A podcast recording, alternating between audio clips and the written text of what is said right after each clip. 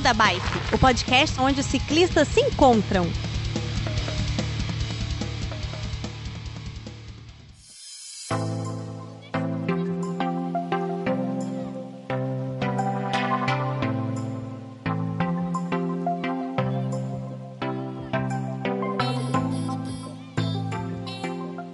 Fala pessoal do Beco da Bike, tudo bem com vocês? De volta com mais um episódio. Esse episódio foi pensado assim para trazer um monte de gente, não um monte de gente, né? Imagina, não é isso. Esse episódio foi pensado para a gente conversar sobre as primeiras experiências aí de quem está entrando no mundo do ciclismo, ou que começou a entrar, ou que começou no mundo do ciclismo tem pouco tempo.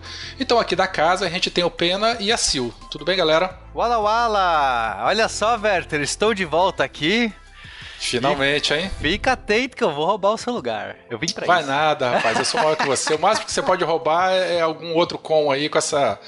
Com esse seu GPS bugado que você tem eu aí. tô que- esperando você vir aqui pra São Paulo pra gente competir. É só isso que eu Tá quero bom, saber. tá bom. Quando é que você vem? Nós vamos fa... Eu não sei, a gente tem que marcar isso aí. Quem sabe talvez na feira que vai ter no final do ano. Beleza. Sil, você, tudo bem com você? Tudo bem, boa noite, pessoal. Beleza, pedalando muito? Pouquinho, acabei de voltar. Ótimo. A Silvana acabou de comprar uma bicicleta. Não quero, quero pauta aqui. Ela vai ter que Tá contar bom. tudo sobre a bicicleta nova dela. A Não segunda adianta, bicicleta, né? né? Não adianta o assunto. A segunda Tá, a bicicleta. gente... tá bom, a gente conversa daqui a pouquinho. e bom. como convidados especialíssimos aqui para esse episódio, a gente tem o Felipe Cabral. Tudo bem, Felipe? Fala pessoal, tudo bom? Tudo tranquilo aqui. Maravilha. Você fala de onde, Felipe? Florianópolis, Santa Catarina. Ótimo. Lucas Nery Pereira. Opa, pessoal, tudo bem? Maravilha. Você fala de onde, Lucas? De São Paulo, capital. São Paulo, terra da fumaça. Isso aí, cara. Pedalar em São Paulo é trânsito. tenso, hein? E do trânsito também. E também aí de São Paulo a gente tem o Léo Lopes. Tudo bem, Léo? E aí, gente, tudo certo? Boa, bom dia, boa tarde, boa noite. Eu tô no interior de São Paulo, na verdade. moro em É Serra verdade. Negra. Exato. Isso aí. Pra quem Lopes, não conhece, Léo Lopes aí é uma figura ilustríssima do mundo dos podcasts, né? Praticamente começou o podcast no É. Brasil. Não, não, não, não, não. Não, mas Eu estava lá quando começou. Tava lá Não quando começou, começou. não começou, Não comecei, mas, tem que mas acabar é uma podcast. pessoa, é uma referência aí no mundo do podcast. Não, eu tô, tô há um bom tempo, né? Desde 2009 produzindo. É, longe do começo, o podcast começou em 2004, então não, não, não tô lá no começo. Mas é, num mundo onde muita gente começa e para, né? A gente permanecer aí por quase 10 anos, a gente pode considerar que é um tempo razoável. Então, estamos aí, não só produzindo os, os próprios podcasts, como também é, já há seis anos produzindo profissionalmente para os clientes, né? Maravilha. Sim, mas o que mais me chamou a a gente- atenção, é, Sim. Léo, foi que você começou agora na bicicleta, é isso? Já podemos ir pra pauta, Verto? Tem que rodar essa vinheta.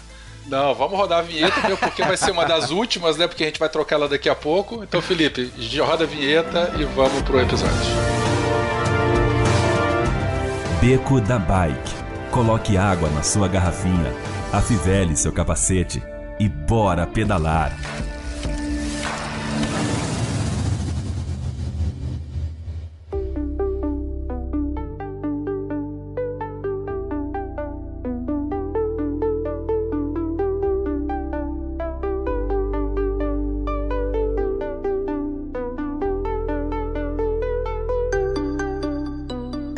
Mas então, voltando então ao assunto, o que me deixou mais espantado, Léo, é que de repente você tuita lá dizendo.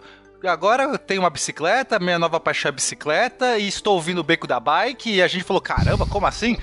como é que você me conta então, da onde veio, é, é, todo mundo na verdade, mas pode começar com você, como é que veio essa iniciativa pra pedalar? Então, na verdade, eu sempre gostei de bike desde moleque. Aqui em Serra Negra, não sei se as pessoas, bom, a maioria não deve conhecer, mas Serra Negra é uma cidadezinha no interior de São Paulo que fica no circuito das águas.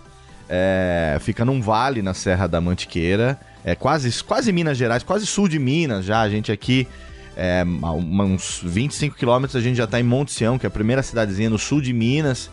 É, então é uma cidade que tem bastante montanha, obviamente, né? Fica dentro vale, a gente é cercado de montanha. E eu, desde moleque, sempre andei muito de bicicleta. Tive minha BMX, tive minha Calacross e tal. É, eu era office boy quando era, quando era moleque, né? Meus 12 anos eu comecei a trabalhar. E eu rodava cidade de bike com meus amigos. Então era algo que eu sempre gostei de fazer. Mas uh, por volta dos 16 anos, mais ou menos, eu parei de andar de bicicleta. Porque aí você começa a idade de pré-vestibular é, decidir o que vai fazer da vida e tal. E a maioria chega uma hora que cresce e fala bicicleta era uma coisa mais de criança, né? Tipo, é, ah, e outra, lá. né? Você cresce e a bicicleta não cresce com você, né? então é verdade, você fala é assim, pô, eu vou sair da minha casa daqui a seis meses, eu vou comprar uma bike, eu não vou levar uma bike na mala, entendeu? Então, foi o que aconteceu comigo. Com 18 anos, eu saí daqui da, da de Serra Negra e fui estudar, fui seguir a minha carreira. É, e aí eu, enfim, nunca mais eu andei de bicicleta. Acho que eu lembro de ter andado do verbo tinha uma bicicleta, então eu usava Encostada na parede, fazer... né? É, no Japão eu lembro que no lugar onde eu ficava lá hospedado tinha duas bicicletas que eram de uso coletivo ali da galera, então eventualmente eu, eu pedalava um pouco para ir no mercado, para conhecer a cidade, alguma coisa assim. Eu gostava assistência religiosa, eu, eu sou eu era missionário profissional, né? Então dava muita assistência religiosa, na época que eu morei em Nagoya, eu rodei bastante a cidade de bike, assim. Eu sempre gostei de bike, mas é algo que eu nunca vi esportivamente, né? Na minha vida nunca teve oportunidade. Primeiro porque eu passei muito tempo da minha vida como religioso, como meio que nômades, passava alguns anos num lugar, depois ia transferido para outro. Então não dava muito para ter assim, digamos, esses bens Uh, que exige que você, sabe, bote num caminhão eles levar. um lugar é, pro outro também. Né? Exatamente. Roupa você enfia numa mala e leva, mas coisa coisa móvel, né? Imóvel, né? Assim, imóvel não, coisa móveis e utensílios de grande porte, digamos assim.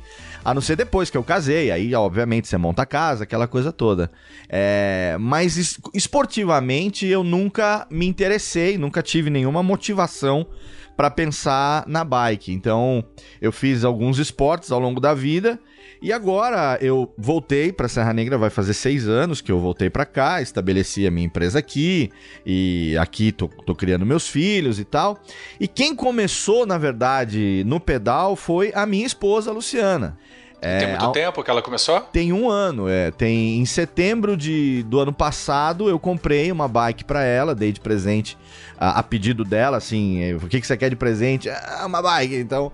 Porque tem uma galera aqui em Serra Negra que é a galera do pedal aqui de Serra Negra. É, e aí amigos em comum começam a incentivar. Eu estou é, num processo de, de melhora de saúde, tem uns três anos mais ou menos que eu emagreci, perdi quase 25 quilos e mudei é, hábitos alimentares. Eu tentei, voltei pro badminton, que eu sempre fiz badminton, mas aí tive Pô, um problema. Que massa, do... eu joguei badminton também, é muito legal. É, desde os 14 anos eu jogo badminton, só que aí eu tive um problema no, no, no braço, no, no, numa extensão muscular do braço que me impede erguer o braço muito assim, porque é, é, pode sair do lugar e tal. É um negócio meio estranho que eu descobri que eu tenho que é congênito. Então, é, eu foquei na, na, na, na, caminhada e musculação, academia, musculação e tal, para ganhar para ganhar massa magra, para ganhar porte, que eu nunca tive porte a, a, muscular, assim, atlético, né? É, e aí eu fazia isso e nessa o pessoal, ela começou. A gente é sócio do clube aqui de Serra Negra, ela fazendo pilates, fazendo alongamento, fazendo natação, é, um monte de coisa e tal. Aí uma das pessoas, amigo em comum, falou: pô que você não experimenta bike e tal? Né? É legal, aqui a gente tem a galera do pedal, a gente costuma sair, fazer trilha. Quando fala trilha, a gente não tá falando aquela trilha de mountain bike, assim, de, de descida. É o, é o longão, o estradão, né? É, o estradão, chama. exato. É. é. A gente andar em estrada de terra no meio das fazendas, do sítio, aiada e tal. Então é isso que, que o pessoal chama aqui de fazer trilha. Mas tem uns percursos aqui pesados, assim, percursos de 40, 50 quilômetros e tal, que é, dá pra, dá pra, dá pra uma brutalidade boa aí. Então, ela, ela tá aí. O incentivo que você teve, então, foi a questão da saúde, que você começou a mudar seus hábitos de vida, e aí, de repente, a bicicleta coube nesse novo estilo de vida, é isso? É, não foi bem assim. O que aconteceu, na verdade, foi que ela ficou. Uh, ela, ela começou a fazer. E a nossa rotina mudou muito por conta de trabalho, por conta de um monte de coisas e tal, filho adolescente, idade de vestibular, aquela coisa toda. É, e a gente meio que é, é, é, passou a não ter muito tempo pra fazer coisas juntos, sabe? Então, o tempo que eu tô. Porque eu trabalho em casa, o estúdio, o meu estúdio, o meu escritório fica dentro de casa. E ela tem uma empresa, trabalhou em casa, mas agora ela também começou a trabalhar fora, começou a trabalhar no hotel. Então, a gente passou a não ter muito tempo para fazer alguma coisa junto. Então, assim, é, a galera também, eu frequentando as reuniões da galera, churrasco e de vez em quando acompanhando e tal, uma atividade, ela vai, eu acompanhando também, enfim, não, não indo junto, porque eu não, não pedalava ainda, mas sabendo do que estava acontecendo e tal, eu falei, pô, então, porque, por que não resgatar o pedal, né? E aí ela falou, ah, vamos lá, aí a galera incentivou também, todo mundo e tal. E aí, quando foi, cara, a gente tá gravando esse programa aqui. É, não quero datar, mas já datando, a gente tá gravando esse programa aqui no dia 6 de julho de 2018. É, eu peguei a minha bike no dia 30 de junho, no dia 1 de julho, ou seja, domingo passado, eu já fui no meu primeiro pedal, no meu batismo. Que legal. E já encarei um Eco Bike Tour aqui, uma trilha de 26 quilômetros. Então. E eu fico ah, impressionado aí com o morro, bom. cara, que tem aí, que tem muita subida também. Tem, né? tem. É rápido, você pedala pouco e, e, sobe bastante. É, não, é muito morro, cara. Então aí para mim foi assim, eu falei, bom, já que é para fazer, vamos fazer. A bike dela tava precisando de uma reforma depois desse um ano, tava precisando trocar é, câmbio, freio, suspa, um monte de coisa que tava precisando trocar. E aí eu falei, bom, então já troco dela, o preço da reforma da bike dela virou o preço de uma nova. Aí eu já peguei, já comprei a minha também, botei no pacotão, paguei, vou pagar isso aí até a aposentadoria. E já fiz um kit completo também, palhaço completo da cabeça aos pés, já com tudo que precisa já me envelopei, subi na magrela e saí. E essa semana peguei a bicicleta tem seis dias, eu já fiz três pedais, já tô com quase 100 km no meu Strava e tamo aí.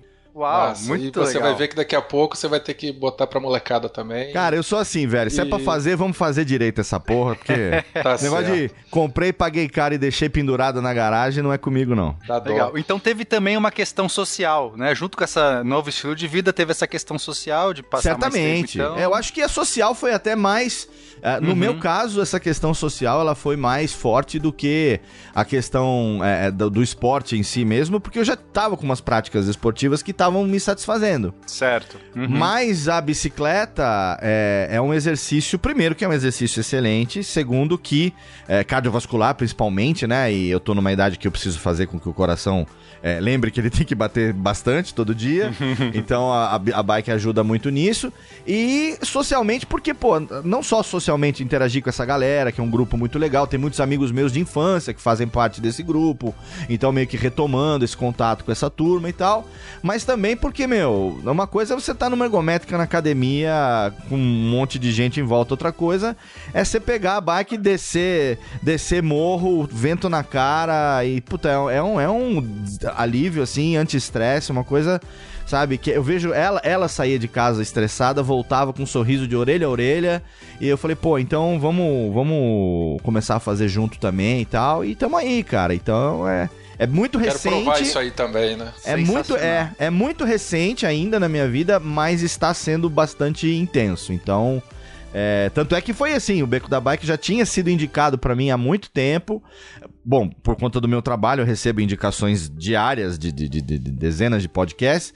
E, obviamente, que eu tenho que ouvir, ou eu opto por ouvir aqueles que têm uma sinergia, um interesse com assuntos relacionados ao que eu faço. E o Beco da Bike, eu fiquei sabendo que ele existia, mas não entrou no meu radar para escutar. Obviamente que eu sou assim. Então, uma época, ah, eu quero aprender a jogar poker. Fui correr tudo atrás do negócio de poker. Ah, quero então, quero, agora eu quero, quero, quero um negócio de bike. Aí eu fui, já pedaleria, já tô lá pentelhando aconselhando o, o Capivara para gravar Radiofobia comigo, sabe? Já corri atrás já corri atrás do beco da bike, peguei, baixei, tô maratonando tudo. Porque é assim, cara. Já entrei pro grupo no Strava também, Massa. seguindo os caras e tal. E é assim, velho. Se é pra fazer, vamos fazer, vamos cair de cabeça, né?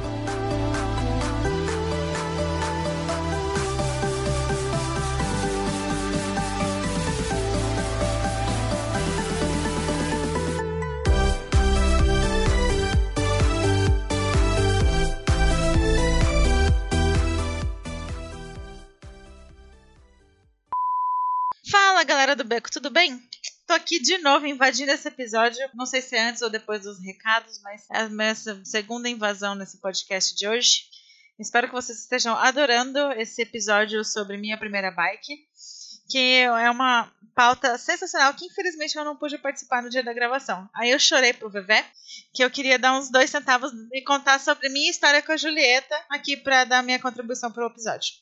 É, como a maioria do pessoal, eu tenho um histórico de muita bike quando era pequena, quase nada na adolescência e nada de bike depois de virar gente grande. Quando eu mudei para São Paulo, eu costumava alugar as bikes do Itaú para conhecer a cidade, gastar umas calorias de um jeito barato e gostoso, né? É um ótimo jeito para mim conhecer São Paulo com as bikes do Itaú nos fins de semana. Eu já acompanhava o SciCast, e aí quando eu vi a primeira propaganda daquele episódio sobre a história das bicicletas e o início do Beco da Bike, ouvi todos os episódios do Beco desde o começo, mas e continuei com a minha rotina de bikezinha de Itaú no fim de semana. Eu demorei para entrar no grupo do Telegram, porque eu achava que tinha que ter bike para participar. E aí eu faço um adendo, pessoal. Quem quiser participar do grupo do Telegram, não precisa ter bike para participar do beco. É, inclusive, a gente te ajuda a escolher e a definir qual é a melhor bike para você. Os meninos dão super dicas. Inclusive, a minha bike foi uma promoção que o Vinícius Zanella achou. e me mandou o link e falou: Aline, essa bike é perfeita para você. Então, graças ao Beco, além de tudo, eu achei uma pechincha para comprar a bike que eu queria. É... E aí o pessoal me incentivou e ajudou a procurar uma bike que me atendesse e tal, como eu disse. E eles me, me também me ajudaram a infernizar o Vini, que é o meu marido, para que eu ganhasse a Julieta, que é a minha bikezinha do coração. A Julieta segunda, por motivos trágicos da Julieta primeira da infância. Daí pra frente foi só alegria, né? Muito pedal, muita confraternização, muitas oportunidades maravilhosas que o Beco trouxe para mim, tipo aquele pedal que a gente fez na Autódromo de Interlagos. Marcaram um ano muito legal com a Julieta. Uh, o podcast não trouxe só uma bike para minha vida, trouxe um grupo de gente foda, a oportunidade de ajudar no Bike Anjo e a cereja do bolo, ser convidada para participar aqui da equipe do Beco. Eu fico muito feliz em dizer que a minha primeira bike veio sim por causa do Beco. Então eu quero desejar vida longa e próspera para esse nosso projeto lindo demais da conta. Valeu, gente, obrigada. Desculpa pela intromissão aí no episódio da galera, mas eu não podia te deixar de falar o quão importante o beco foi para que eu tivesse a Julieta e, e tudo isso que aconteceu nesse ano com a bike. Então, obrigada, beijo e continua com o episódio que eu tenho certeza que tá fenomenal.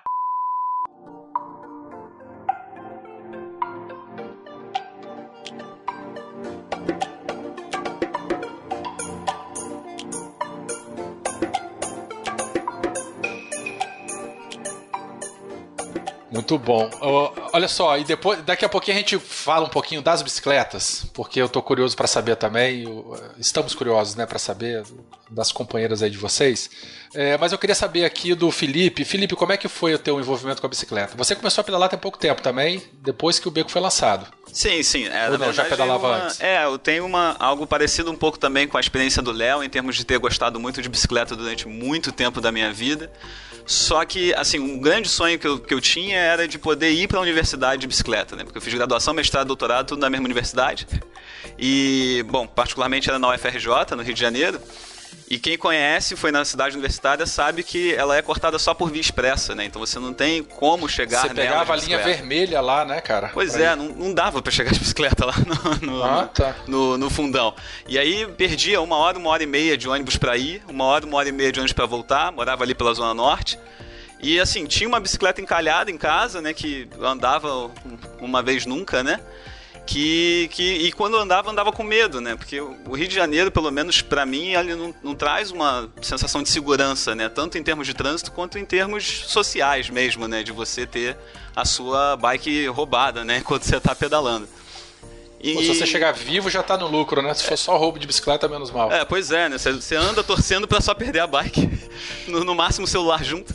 Mas. Então, assim, ficava esse sonho aí, né, no, na gaveta esse tempo todo.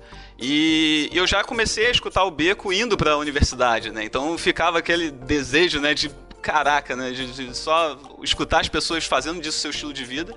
e eu querer inserir isso na minha vida e, e não poder por conta de, enfim, né, ter um, o sonho da carreira e tal. Não, mas pera aí, Felipe, agora eu quero saber, você ouviu o Beco antes de pedalar, e por que você começou a ouvir o Beco antes de pedalar? Porque eu curtia demais bicicleta.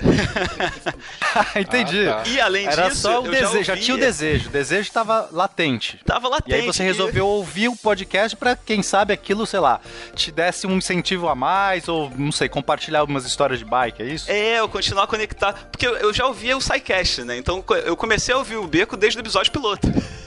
Foi ah, indicação que a gente Olha aí, deu, deu lembra, certo, lembra Werther. A gente não é, acreditou eu, e deu certo. A gente meteu o beco no feed do SciCast e ó, vap, pegamos uma, é, uma fatia de gente. Eu fui um deles, eu fui pescado aí nesse bolo. E, e, como eu sempre curti bike, né? Então eu, eu mergulhei no, no, beco e ouvindo e tal, mas ainda com essa distância, né?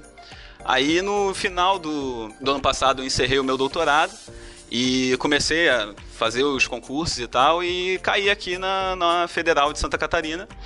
E comecei a trabalhar aqui e fui vendo que é uma cidade muito mais convidativa para bicicleta, né? E você chega na, na, universidade, você tem bicicletários cheios de bicicletas, pessoas andando, então faz parte da vida das pessoas.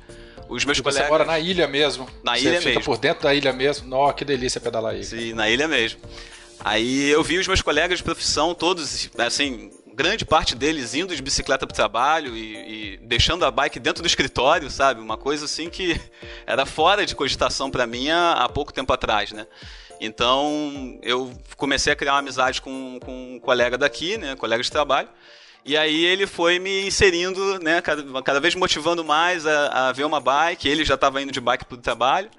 E até a hora que, que venceu, e há dois meses atrás comprei a, a bicicleta que agora eu tenho usado de vez em quando para ir voltar para trabalhar e dar uns passeios pela ilha também. Como é que tá sendo bom. essa experiência? É, dois meses você falou? Dois meses, dois meses. Como tá sendo esses dois meses aí? Cara, tem sido fantástico, assim, porque a, a primeira vez que a gente foi, a gente já foi fazer logo um, um passeio longo, assim, já deu pra né, pra, pra, fazer o batismo das pernas, que elas voltaram pra Ah, tem que ser assim, cara. Eu também, eu também curto. Eu, quando eu comecei, né? Desculpa te interromper. Que isso? É, quer dizer, comecei de novo, né? Mesmo aquela, aquela questão, a gente para de na adolescência depois volta. E eu fui pro trabalho, é, falei, eu vou comprar pra ir pro trabalho. No meu caso, eu queria ir pro trabalho de bike, eu, eu não tava gostando de nenhuma outra opção. Aqui em São Paulo, né? Carro nunca, é, transporte público tava ruim. Vamos. Só que eu morava 20 km do trabalho. Eu falei, é, comprei, vou, vou hoje. No dia que comprei, falei, se eu não for hoje, eu não vou nunca. Sabe aquela coisa? Ficar segurando? Fui. Voltei, então no primeiro dia já pedalei 40 quilômetros. Voltei todo cagado, porque, né, você já sai 40 no primeiro dia, você já tá com. Já fica com a bunda, né? se me permite a palavra, já fica com a bunda doendo, com, com doendo. E aí eu falei, no dia seguinte eu não consegui levantar, mas no, no, no dia seguinte a esse eu falei, eu vou de novo. e já fui calejando. É, isso aí. E aí sim, tem sido uma, uma sensação assim muito boa, né? Porque é, é a realização de um sonho, né? De você poder é, andar de bicicleta como você sempre quis e ter pessoas. Mas você já pedalava quando criança também? Você teve esse hiato ou nunca tinha pedalado na vida? Não, eu tive o hiato, tive o hiato. Sempre pedalei. Ah, eu não tá. tinha medo também de pedalar no trânsito, né? O meu medo maior era realmente essa questão de assalto e tal, e segurança pública mais até do que o trânsito, né? Mas aí certo. encarar a via expressa tá fora de cogitação, né? Então não dava nem para tentar ser corajoso em relação a assalto, essas coisas no Rio de Janeiro, né? Muito bom. E aí de São Paulo, que pega essa, essa pauleira direto aí, já assim como pena, né? A gente tem o, o Lucas e a Silvana também. Lucas, é, é você que é é, mais novo ainda, né? A gente se falou, deve ter uns 10 dias também, no máximo, no Twitter, quando você postou lá uma, uma mensagem dizendo que estava começando a pedalar também. Isso. Conta aí a tua experiência. Então, é, a minha experiência foi mais ou menos, é mais ou menos o que o pessoal relatou, né? Eu sempre pedalei durante a infância, a adolescência tinha uma bicicleta e parei na fase adulta.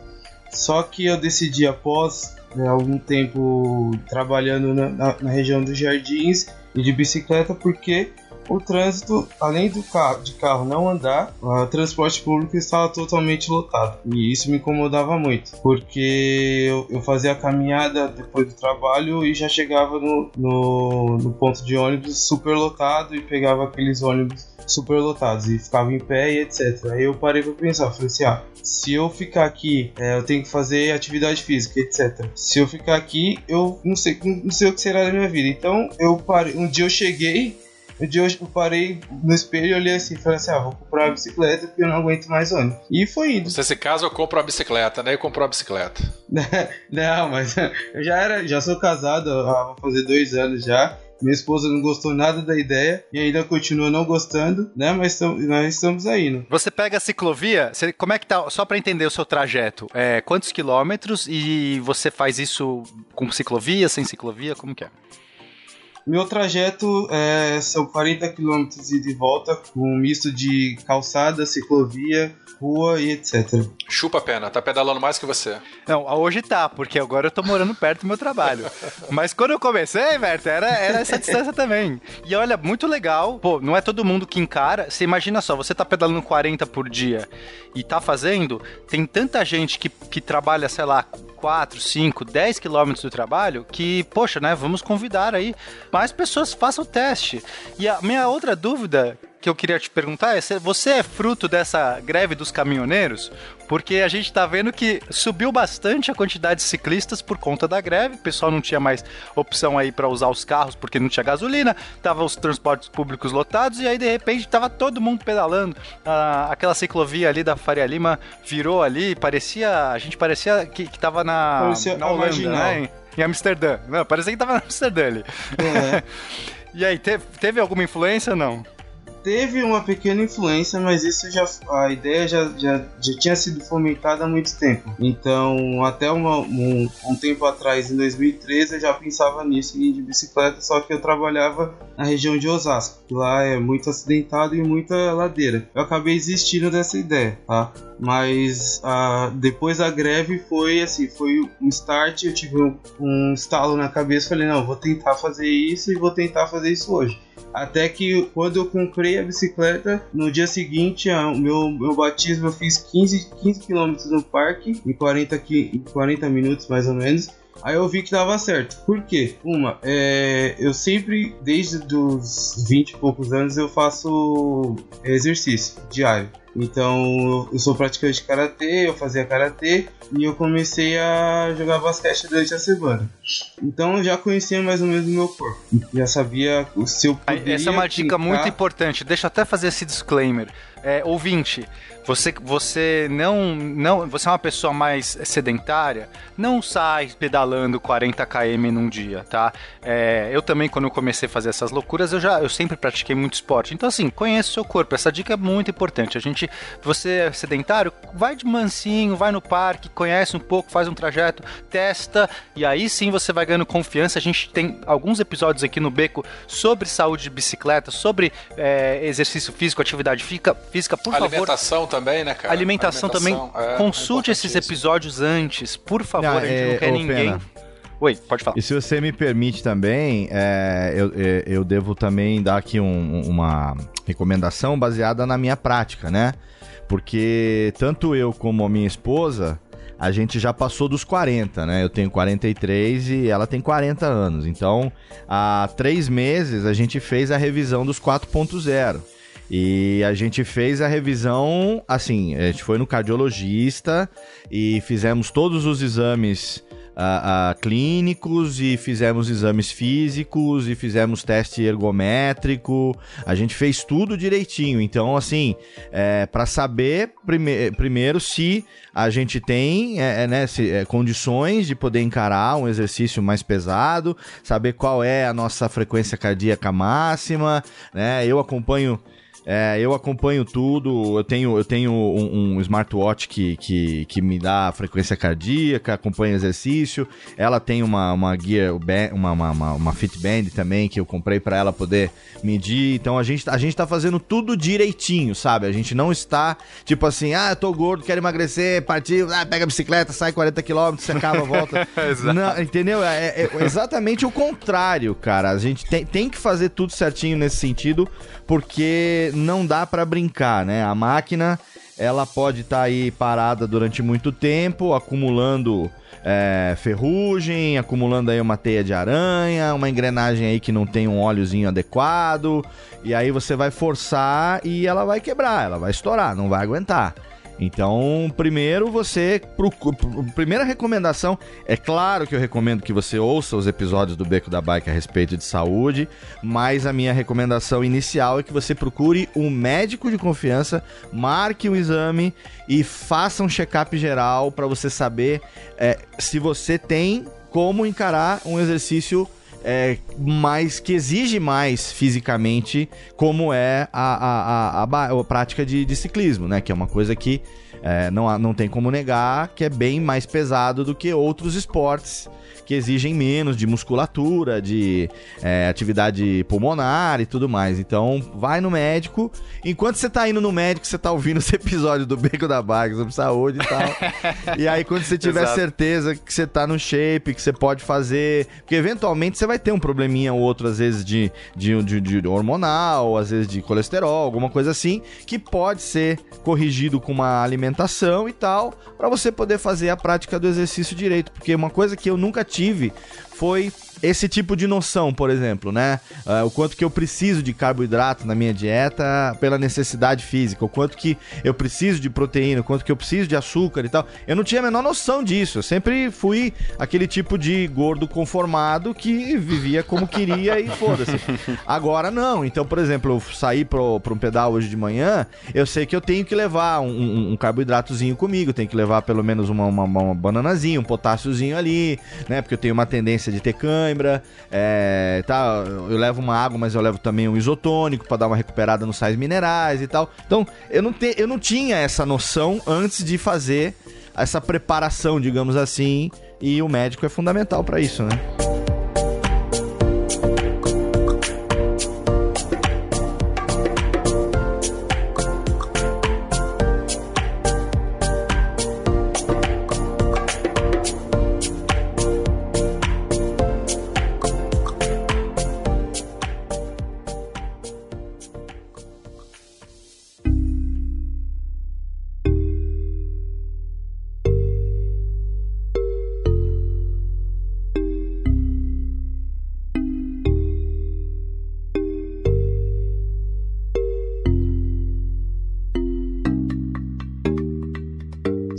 Duas coisas interessantes, é, que vou começar pela segunda e mais recente, né? Que você já agora você tem noção da demanda do teu corpo, né? Do carboidrato, da proteína, né? Essa coisa toda.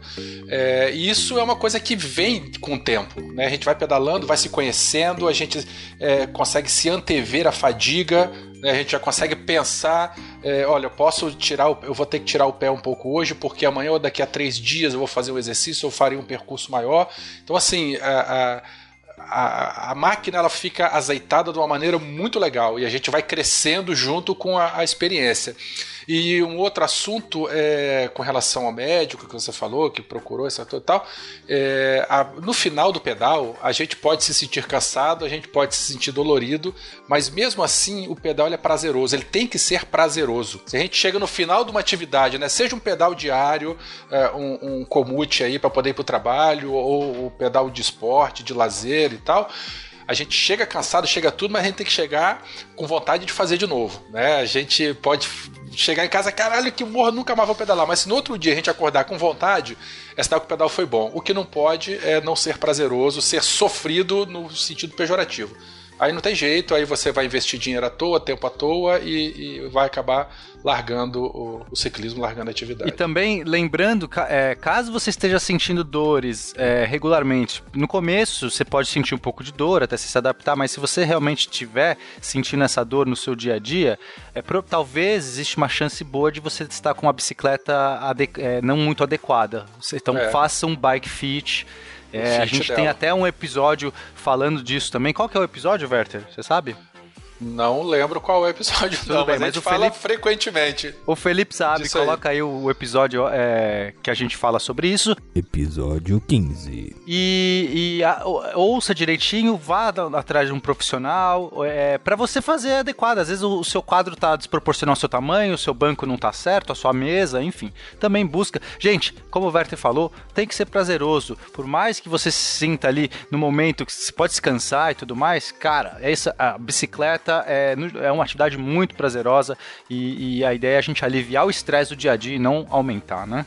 É, e prazerosa em vários aspectos, não só no exercício, mas tem o lado social, o lado de descoberta, que nós vamos falar disso aí um pouquinho pra frente. Ô, Pena, deixa eu te cortar aqui, que a Sil, ela tá quietinha aí, ela não deu um pio ainda hoje. É, ô a gente, a gente quer ouvir de você, o teu envolvimento com a bike, como é que você é, é começou a pedalar. A gente estava falando nos bastidores aqui, você já comprou uma segunda bicicleta no intervalo de tempo pequenininho. Então fala aí do teu envolvimento e já começa falando das, das tuas bicicletas aí. Bom, eu também tive o hiato. Quando eu era pequena eu tinha uma Caloi CC, mas eu andava só no, no quintal da minha casa. É, depois, na adolescência, era pedalada na praia. Meu tio tinha uma casa na praia e tinha várias bicicletas lá. É, então, nas férias, eu e minha irmã, a gente aproveitava para pedalar. Mas depois crescemos, não fomos mais para praia e a bicicleta ficou de lado. E eu morava na zona leste de São Paulo e trabalhava no centro. Então, para mim, é, eu achava inviável usar a bicicleta para fazer esse trajeto. Hoje eu já não acharia, mas é, daí no ano passado eu me mudei também para o centro. Pensei, agora dá para pegar, né? E comentando isso com o meu tio, ele ainda tinha essas bicicletas lá na casa da praia. Falou: ah, pega uma lá, né? Então a minha primeira bicicleta eu não escolhi. Ele trouxe uma para mim. É... E ela é super pesada, assim. Quebra um galho, mas é bem simplesinho. Mas é um quadro assim, feminino, sim. aquele baixinho, né? Eu lembro que você mandou uma é... foto uma vez, logo quando você começou é, a isso mesmo. Ela é bem bonitinha, assim. Mas é bem simples, né? E, mas como eu tava mudando de apartamento, enfim, era melhor ter algo de graça, né? Do que comprar uma na hora. É, mas é, nesse tempo eu conheci a bicicleta do Pena, né? A, aquela da caixa. Uhul! Uhul! Adoro a caixinha. Adoro a caixinha. E uma vez eu pedalei com ela, porque a minha, para subir de elevador pro meu apartamento, é um. É, agora eu já acostumei, mas era um esforço, né? Porque ela é pesadona. E uma vez eu fui fazer isso com a do Pena, eu quase joguei ela pra cima, porque é, é muito leve, assim. Oh, e então eu comecei a procurar uma dessa. Detalhe, é... que a, detalhe que a, então a bike da Sil não tem marcha, é uma single speed e pesada. Então, quer dizer, ela tem tudo de ruim, né, nesse sentido. Porque às vezes você fala assim, eu tô com uma bike mais pesada, mas é porque ela tem um monte de, de marcha, de não sei o que, de tererel. Ok, justifica. Uhum. Mas né, dela não tem suspensão, tem nada, é aquelas mais simples, mais antigonas mesmo, pesada, não tem marcha. E eu vi aí, assim, eu até achei muito interessante ela ter pedalado. A gente pedala junto constantemente, diariamente, pra na, ir na academia de escalada, a gente escala junto. E ela encara todas as coisas que eu faço, eu já sou um ciclista mais experiente, ela foi encarando, foi subindo, tem subida, tem descida, tem, tem um trajeto, não é longo o trajeto, mas é, tem trechos assim mais fortes. Tudo na single speed pesadona dela. Eu falei assim, Sil, você já pensou em ter uma bicicleta melhorzinha, não? Pô, ela vai dar na tua cabeça, porque ela começou a pedalar com uma bicicleta desconfortável e pesada, vai pegar a caixinha, ela já vai estar tá com as pernas vai, tão fortes, cara. Vai, vai voar, é o que eu acho mesmo. Ela vai quebrar o teu com aí, Faju. ela, já, ela já ganhou vários recordes, inclusive, viu, Werther? Porque tem um pouco menos de concorrência né, nos femininos, os recordes femininos, ela já conquistou aí uma meia dúzia. Conta uma meia. Conta é você, of, of the É, bom, enfim, e aí na semana passada eu achei um anúncio do, de uma caixinha é, uma menina de São Bernardo. E o meu problema com a caixinha era o guidão, que eu achava muito baixo. Eu ia ficar meio deitada na bicicleta porque eu sou pequena, né? E a menina justamente tinha mudado o guidão dela, também porque ela é pequena e ela ficava deitada. Então ela colocou um mais alto, assim. Olha, e aí massa. então deu certinho. Aí no fim de semana eu fui buscar. Só que tem umas coisinhas para fazer, né? Tem um freio para arrumar, o banco para trocar. E eu vou ver se eu faço isso amanhã para começar a usar, porque ela tá paradinha em casa ainda. Pô, eu sei que eu tô morrendo de inveja de vocês, que tá todo mundo falando que pedala, que pedala, que pedala. Eu sempre pedalei, mas eu tô há uns 20 dias sem subir em cima da bicicleta. E eu tô assim na fissura. Comecei a trabalhar perto de casa aqui. Poderia ir de bicicleta direto, mas eu tô indo de carro, então eu tô sendo contra o movimento dessa vez. Eu tô trairão, trairão carrocrata aqui. E tô me agoniando Tá, mas olha aqui. só, Werther. Chega dos Fala. seus lamentos, porque eu quero saber... Porra, chega, eu só comecei agora, cara. eu vim aqui pra causar. Olha tá só, bom. eu quero saber a parada, a parada que é, como é que vocês escolheram a bicicleta? Então, eu vou, eu vou falar um pouco da causa da Silvana, porque a primeira coisa que eu perguntei pra Sil foi assim: Sil, você quer uma bicicleta com marcha ou sem marcha? Acho que essa talvez seja a primeira decisão. Talvez para muita gente isso, essa questão nem entre em pauta. Acho que por padrão as pessoas escolhem baixo, é, bike com marcha. Mas eu trouxe, como ela já, a Silvana já pedalava uma single speed, então ela não tinha a experiência da marcha. E eu sou super adepto, eu adoro falar para todo mundo que eu gosto de fix, eu gosto de single speed, eu, eu gosto. É o eu, hipster. Sou... aí eu joguei, mas eu joguei a real, porque eu não queria influenciar. Talvez influenciei um pouquinho. Mas aí eu, a primeira questão foi essa. Então, Sil, como é que foi a sua escolha aí? Por que, que você resolveu não, manter uma bicicleta sem marcha? Por quê? Como é que foi? Foi gosto ou foi dinheiro? Ou foi o pena? Que... ou foi masoquismo puro?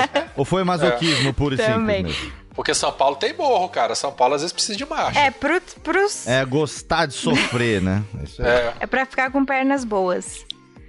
Hum. ah, tá certo, tá certo. A melhor resposta. Não. Quando o pessoal pergunta por que, que eu depilo a perna, eu falo, pra ficar com a perna bonita. Não tem nada a ver de aerodinâmica. Não, por que, que você raspa a perna ciclista? Pra ficar com a perna bonita. Adorei tua resposta. Não, mas é que eu nunca tive uma. Nunca tinha pedalado uma bicicleta de, com marcha, né? Agora eu já até dei uma volta, assim, mas para os trajetos que eu faço, também não tem tanta subida assim, né? Então eu achei que não tinha necessidade mesmo. E às vezes eu vejo o pessoal pedalando na subida, tipo, rápido pra caramba, e a bicicleta andando devagarinho, sabe? Me dá uma agonia, assim. Aí. O giro alto, né? é, né? Coloca a vovozinha, exato. faz um giro muito alto é, e a velocidade. Ai, baixa. meu Deus do céu! é isso aí. A vovozinha. Ai, socorro. Mas foi por isso mesmo. Bom, eu além não te da Sil... então, Sil, é isso? Nenhuma influência? Você é, sugeriu. Você acha, você acha, que ela né? vai falar aqui na frente de todo mundo que você mandou ela comprar uma caixinha? Eu ouvi sua opinião. Você é uma farsa, Pena. Isso aí.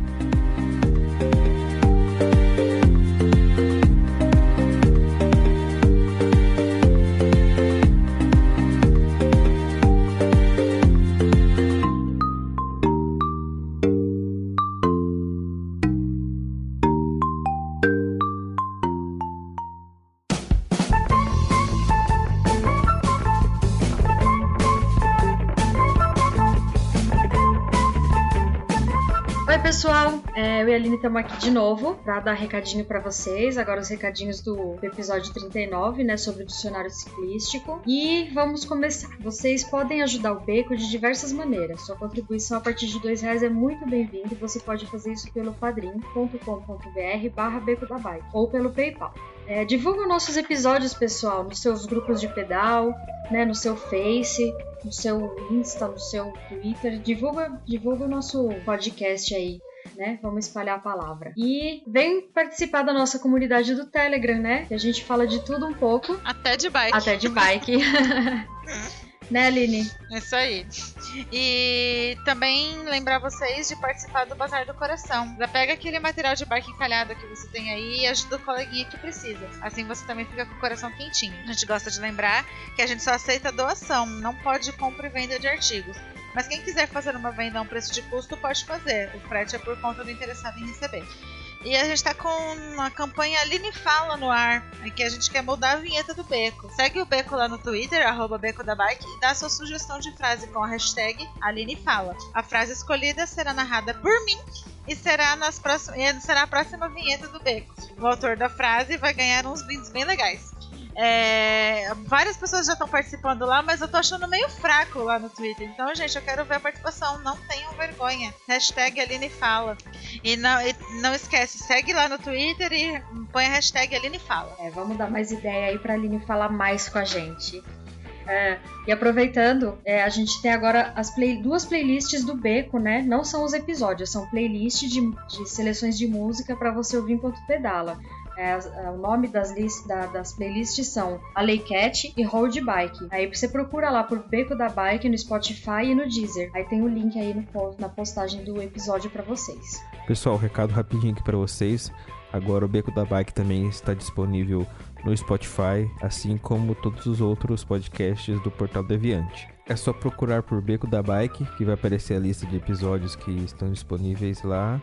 E agora aproveita aí para indicar para o seu amigo que tava com preguiça de baixar o agregador, fala para ele entrar aí no Spotify e escutar o nosso podcast. Valeu, galera, abraço. E um recad... outro recadinho, né?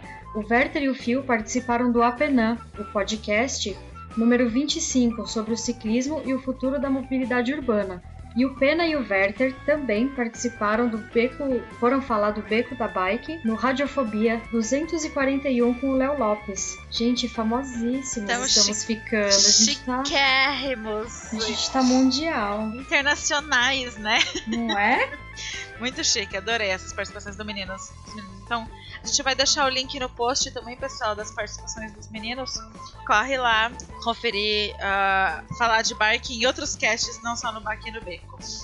É, eu também vou ler agora um comentário que deixaram lá no site. É, o comentário do nosso querido Francisco Almeida, Chicó. Ele- Hugo Chicó, né? Fogo Chicó. Quem, quem é do Telegram sabe de que, da peça que a gente tá falando. Vamos lá. Uma reclamação sobre este episódio. Passei três meses cobrando engajamento do pessoal para responderem a pesquisa que a Aline própria encomendou sobre termos ciclísticos de que desconhecíamos, desconhecíamos e sequer foi mencionado. Três meses e um dia e a dita cuja vem a público dizer que muitos tinham respondido a ela no privado. Obrigado aos envolvidos. Chicó, me desculpa. Me desculpa. Foi culpa minha. Eu me empolguei falando um monte de coisa e esqueci de agradecer ao meu principal arrecadador de termos. então tá aqui meu, meu agradecimento ao, ao vivo e a cores aqui pra você, tá? Você ajudou a gente bastante a construir essa pauta. Não vou deixar isso se repetir, falou? Beijo. Ah, e agora nós vamos para a leitura de um e-mail que nós recebemos do Eduardo Azevedo. Vamos lá. Olá, pedaleiros. Gostaria de dizer que finalmente consegui me tornar um apoiador deste projeto que eu simplesmente acho maravilhoso. Valeu, Eduardo. Ê! Já divulgo para todos este podcast, que antes de mais nada, acho que é um exercício de cidadania, pois há todo tipo de debate, desde aquele sobre a própria magrela os esportes e, claro, a mobilidade. Espero que o projeto seja longevo e pretendo manter o apoio para vê-lo crescer. Nós também, né? Isso aí. Ah, agradecemos muito o seu apoio, viu, Eduardo? Abraços, Eduardo. PS, adorei a inclusão das meninas, elas dão um toque especial. Ah, gente, Oh, ele é muito fofo. né? Obrigada. A gente vai tentar gravar mais além dos recados, viu, pessoal? É isso aí, brigadão, Eduardo, valeu mesmo, viu? E pra encerrar os nossos recadinhos aqui, voltar para esse episódio maravilhoso é, sobre a sua a nossa primeira. É, se você quiser anunciar seu produto ou serviço ou quiser mandar algum presente, além disso, se identificou com alguma coisa interessante que não falamos ou alguma canelada, escreve pra gente lá no contato arroba becodabike.com.br. A gente vai gostar muito de, de ler o seu e-mail, ter seu contato e interagir com vocês. É, pessoal, escreve pra gente que a gente adora. É, pode mandar presentinho também, tá bom? A gente não Pode, liga. pode mandar beijo também, pode mandar tudo. Mas E entra no nosso grupo, a gente espera por vocês lá. É isso aí, gente. Valeu, brigadão. Beijo, tchau, tchau. Tchau, tchau.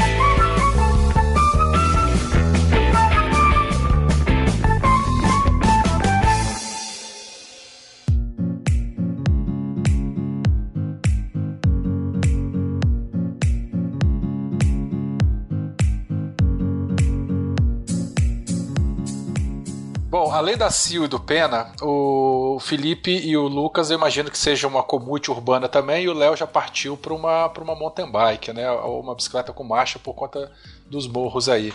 É, mas vou começar aí, o Felipe e Lucas. É, as bicicletas de vocês são realmente as urbanas aí? Ou o Felipe usa de marcha por conta dos morros aí da ilha? Fala um pouquinho de vocês aí, depois o Léo fala da dele. É, o, eu acabei escolhendo uma Jaco Marcha, até por influência desse colega de trabalho que a gente divide sala, que ele já era mais experiente, já foi comigo, inclusive, na loja para comprar e já deu uma indicada de ir logo por marcha por conta da- dos morros aqui da ilha, que só para ir para o trabalho, embora seja um trajeto curto, já tem uma subidinha legal. E aí, como eu já estava começando, né, talvez fosse melhor a daí ir para uma com marcha, né? Então, e como a gente também estava interessado em de vez em quando fazer uns passeios maiores assim, aí a gente foi para uma inicial de mountain bike, né, do tipo BTT mesmo, com tem uma suspensão, mas ela como ela é de entrada, né, não é muito Não é lá uma bela suspensão, lá um belo grupo, mas é, tem servido bastante, tem sido bem confortável, assim. Principalmente comparando com, com as bicicletas que eu tive no passado, que era tudo, né? Assim, de lojas não muito especializadas em bicicleta, né?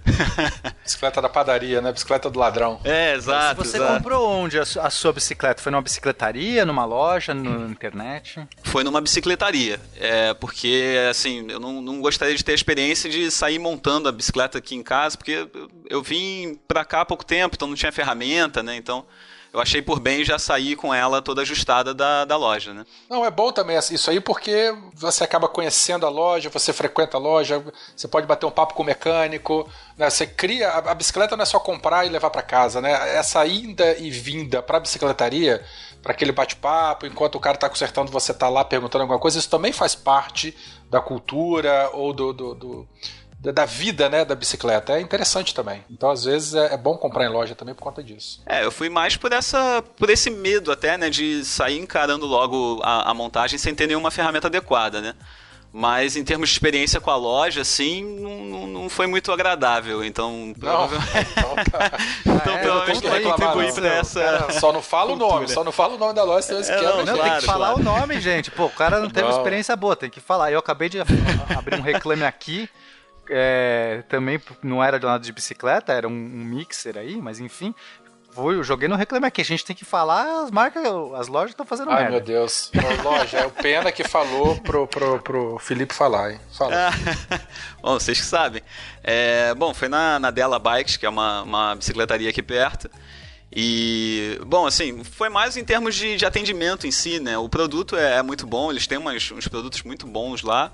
Só que é, uma, é um atendimento assim que, que parece que não está muito preocupado né, com o consumidor, né? Mas sim, talvez fechar uma venda e principalmente uma venda né, gorda, né? E, e assim, até por conta Ele do... ficou te empurrando uma bike às vezes mais cara, é isso? Sentiu? O cara ficou ali... Nem tanto, assim, é... Primeiro que assim, tava tendo. Era véspera de um Audax, então eles estavam assim meio perdidos, sabe? Porque muita gente estava tentando se preparar e preparar as bikes e tal para a prova. E foi aquela coisa meio assim, ó, eu vou te atender, mas fica aqui no canto rapidinho e daqui a 30 minutos o cara volta e, e você já foi atendido e não foi e tal. Mas eu relevei por conta disso, né? Mas aparentemente a, a bike tinha duas revisões para poder serem feitas nesse, no intervalo de seis meses depois da compra. E aí, quando eu fui lá para fazer a primeira revisão, por exemplo, já senti uma diferença muito grande de tratamento, no sentido ah, assim entendi. que eles viram que eu já não estava interessado em comprar nada na loja, sabe? Então foi. Ah, pós-venda escroto, então. É, foi uma coisa então, assim. E aí também, olhando na internet, você vê também os relatos de todo mundo comentando assim que se a sua bicicleta não vale 10 mil reais, você não adianta nem pisar lá que o pessoal não te trata bem e tal. E foi mais ou menos nesse então estilo. Então já assim, fica o né? puxão de orelha aí. Della, Bi Della Bike, é isso? Vamos fazer aqui isso. É Della isso? Bikes. Della Bikes. Você Della olha só. Ah, não, desculpa. É, vamos melhorar isso aí. A gente quer, na verdade, é, não sei, às vezes o dono, o gerente, enfim, não tá nem A gente sabendo, quer pô. desconto e tratamento humano. Essa porra. isso, humano, cara. né? A gente pô, não quer ser tratado como um cachorro. Tem que tratar bem o ciclista, Rogerinho. É, é isso aí. Pode matar ele à toa. É isso aí, sabe tudo. Pô, e te falar que, assim, o, conversando até com, com, com, o pessoal daqui também, é, o, o, comentário maior é que esse é, normalmente, assim, o tratamento padrão, assim. Aí ficou uma... Uma, um bichinho assim na minha cabeça, né? Poxa, numa cidade que você tem muito mais adeptos a bicicletas, né? Seria de se esperar você ter um atendimento melhor nas bicicletarias do que isso, né? Ou seja, se alguém aí tiver o interesse de abrir uma bicicletaria, acho que Floripa é um prato cheio aí se você tiver um bom atendimento. Ah, essa Della Bikes é o equivalente do Bar Lagoa das bicicletarias, né? o pessoal trata mal, mas continua indo, né? Exatamente. Tá certo. Ô, Lucas, e você? Então, eu andei pesquisando um tempo atrás umas bicicletas e estava em dúvida entre uma urbana e uma BTT. Só que aí, andando numa urbana, eu estava interessado numa linha da Caloi que saiu esses um tempo atrás, não sei quanto tempo exatamente e experimentando as bicicletas. Aí até que um dia eu fui na, na Decathlon. Não sei se vocês conhecem, é uma, uma grande rede. Enfim. Eu conheço, eu sou é, fanboy é da Decathlon. Aquilo Decathlon, é o inferno, Se você for falar é mal da Decathlon, não precisa nem estar tá nesse episódio. Não, não, não vou falar mal não. Longe disso. Lá eu fui bem atendido por, E eu andei numa uma, uma de entrada, um motobike de entrada. Aí eu gostei, então eu falei, é essa mesmo que eu quero. Aí eu, a, a decisão foi rápida entendeu? Eu só experimentei as duas e cheguei numa conclusão. Eu optei mais por, pelos opcionais né, por um, por um kit Shimano que era mais resistente que a da Caloi e quadro de alumínio, etc. Então ela é uma, ela tem suspensão dianteira de 800 mm, se não me engano, e ela é bem leve. Foi, esses foram os pontos que me fizeram escolher a bicicleta, entendeu? E, é e pro... você colocou pneu fino nela ou veio com pneu, tá usando o pneu normal aí, o, o largo? Não, tô usando um largo e isso será feito posteriormente. Esses são os planos para o futuro. É, trocar, colocar um folha aéreo, etc. Baixar um, um pouco o peso dela. É, eu perguntei porque eu fui para São Paulo, levei minha bicicleta e pedalei um tanto aí, passei uns quatro dias pedalando com o pessoal. Uhum. E eu vi muito é, mountain bike com pneu fino, né? Sim. Com pneu 700 por 32, 35. Porque não faz tanto sentido realmente aquele pneu largão andar em asfalto, né? Não, não é, faz. e o pneu fino ele é bem adequado aí para essa região. É, do contrário do Léo, né? Que, que, que. Desculpa, acabei te interrompendo. Não, fala, na, fala na, ciclo... na ciclovia isso é normal. É, as chamadas híbridas, né? Sim, sim. Uh, ô, Léo, e você? Você tá em Serra Negra, Estradão, então tua bicicleta você comprou aí mesmo, comprou de fora, manteve ela toda original, já mudou alguma coisa? Nem deu tempo de mudar? Então, na verdade, aqui a gente tem uma um costume meio diferente, né? Porque a gente mora numa cidade onde todo mundo se conhece. Então, a gente conhecendo a galera do pedal tem o nosso próprio nosso nossa própria loja, né? A loja o, Paul, o Paulinho Bikers, que é o Paulinho aqui, é um cara que competiu durante muito tempo. É, inclusive trabalhou com meu pai na época que meu pai trabalhou no cartório e tal, muita gente boa.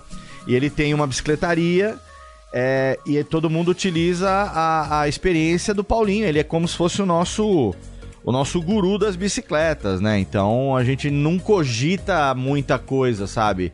Aqui, falou, a Luciana comprou, comprei a bicicleta dela no Paulinho, ela foi lá e depois eu fui lá e paguei, a minha foi a mesma coisa. Vamos lá no Paulinho, escolhe um quadro e, e, e monta. É tudo bicicleta Frankenstein mesmo, não tem original de, de é, falar inteirinha de uma marca só. É, não, pelo ah, contrário. Ah, mas essas são as melhores, Léo. Depois é, de um e, tempo, eu acho que é normal as pessoas vão trocando. A minha bicicleta hoje é caixinha ou quadro da caixinha. O resto já também tá qualquer coisa. Então, a minha bike, o que, a única coisa que eu escolhi foi o quadro, porque, é, enfim, eu tinha algumas opções. Eu sou grande, sou gordo, alto, então eu precisava escolher. Eu escolhi um quadro é, 17. Um quadro 17, é, é, uma, é uma BTT é, 29, né?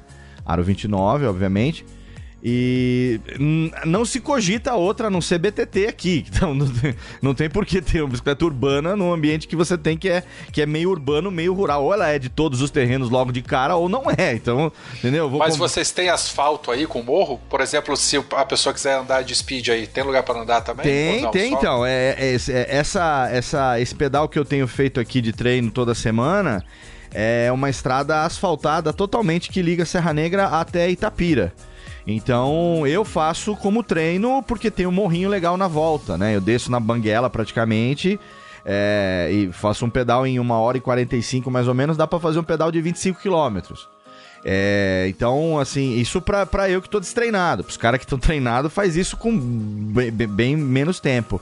É, mas da galera do pedal, tem a maioria tem BTT e tem uns 10, 15% mais ou menos que tem speed. Então, eu hoje, por exemplo, a hora que eu tava descendo, a galera do speed tava subindo, a hora que eu tava subindo, a galera do speed tava descendo pela segunda vez já.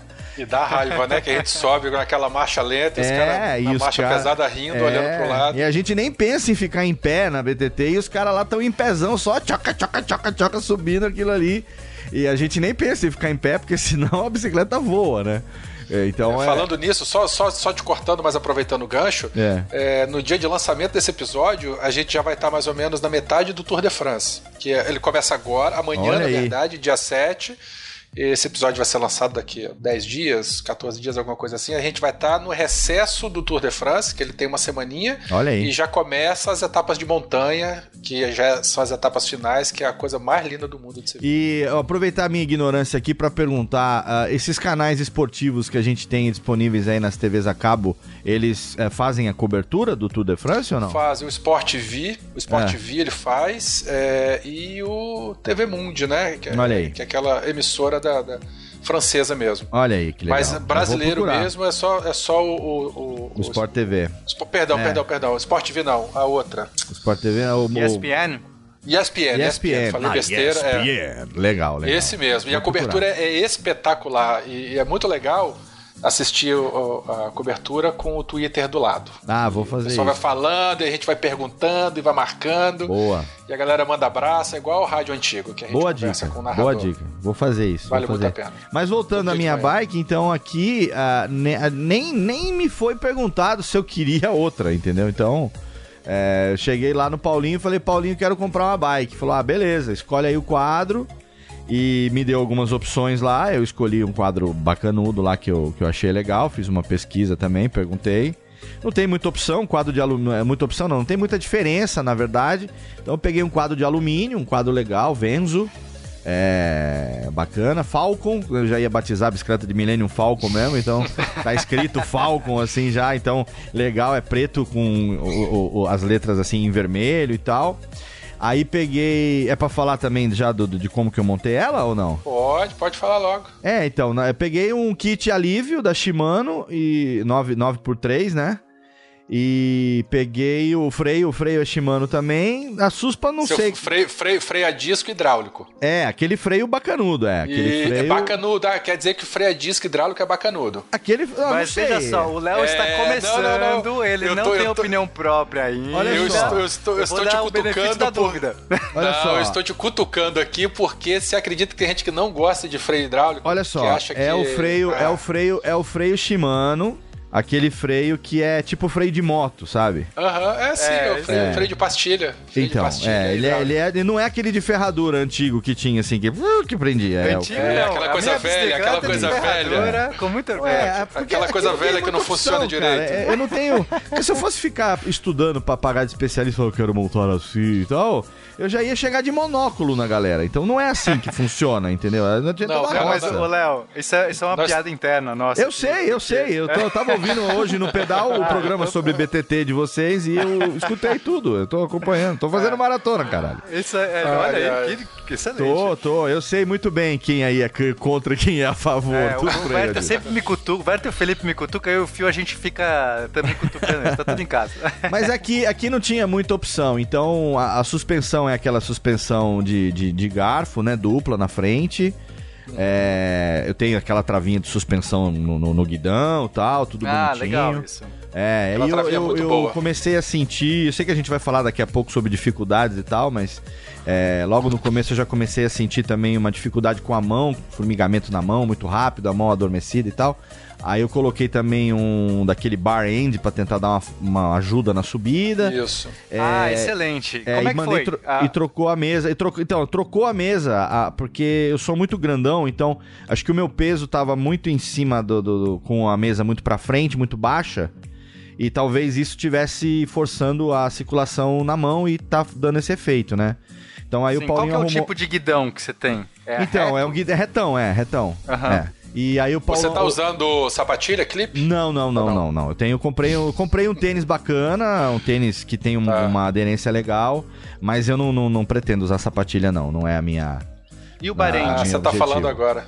Ajudou o Bahrein, então, o Bahrein ele ajudou, ele ajudou na subida, né? Porque é, dá para descansar, tirar a mão da posição horizontal e botar um pouco ela na posição vertical. E como na subida geralmente a gente mete na vovozinha e sobe, então enquanto a vovozinha fica sofrendo ali todo, toda a carga, a gente tá devagar e sempre ali. E, e aí com o Bahrein eu consigo apoiar e fazer uma, uma, um movimento também. Não tem jeito, cara. Eu tô num começo, tô aí há, há seis dias, menos de uma semana de pedal.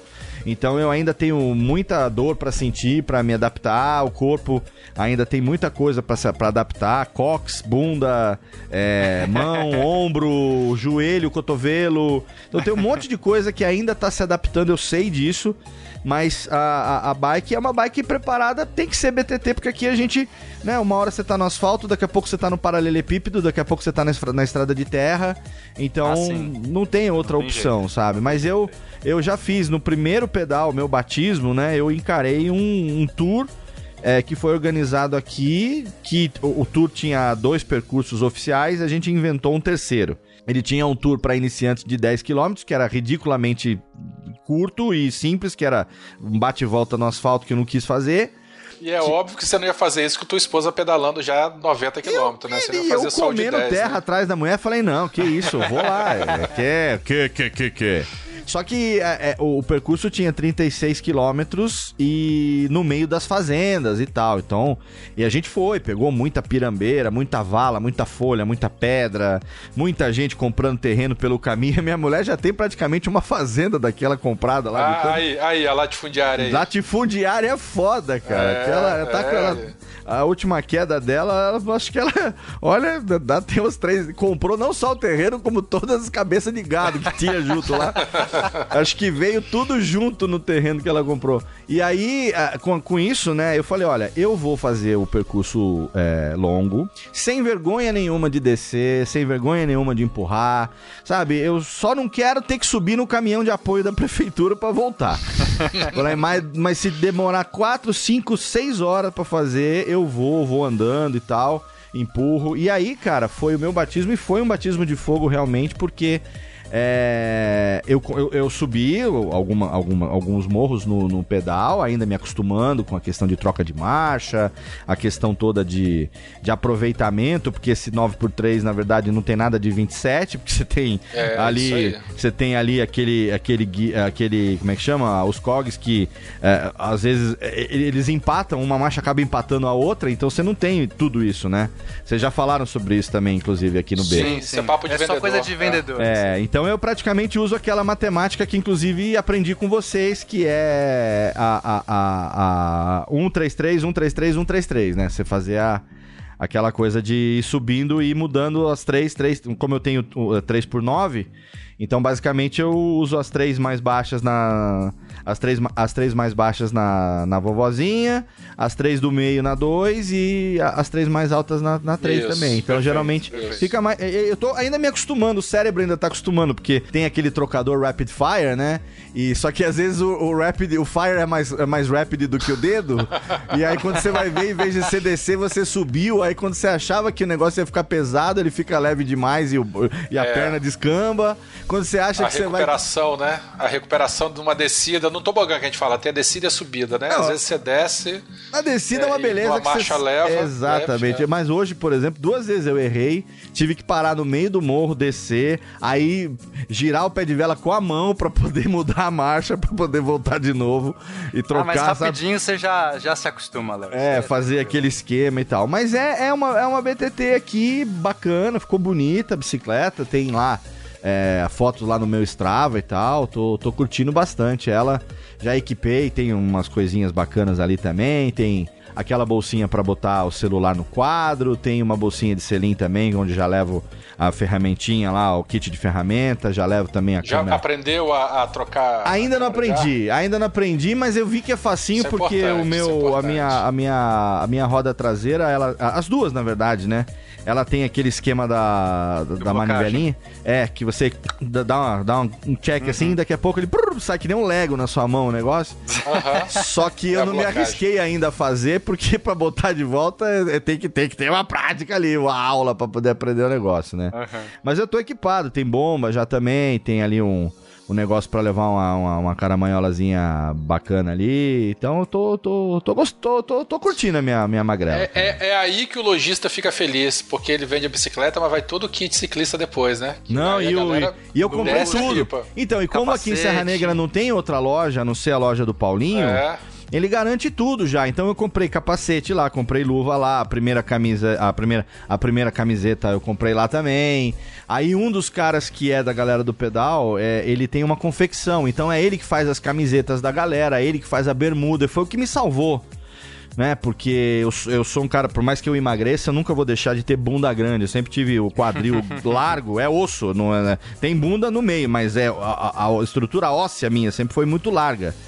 Cara, nós estamos na mesma situação. Então, Com o então. tempo, você procure ver o, o Selim Brooks aí, coloca um Brooks e seja feliz. Então, aí é, um é, de couro, depois você me ensina essa aí, pô, o Selim melhor para quem tem bunda grande, que acho que eu vou precisar de ajuda. É, nesse sentido.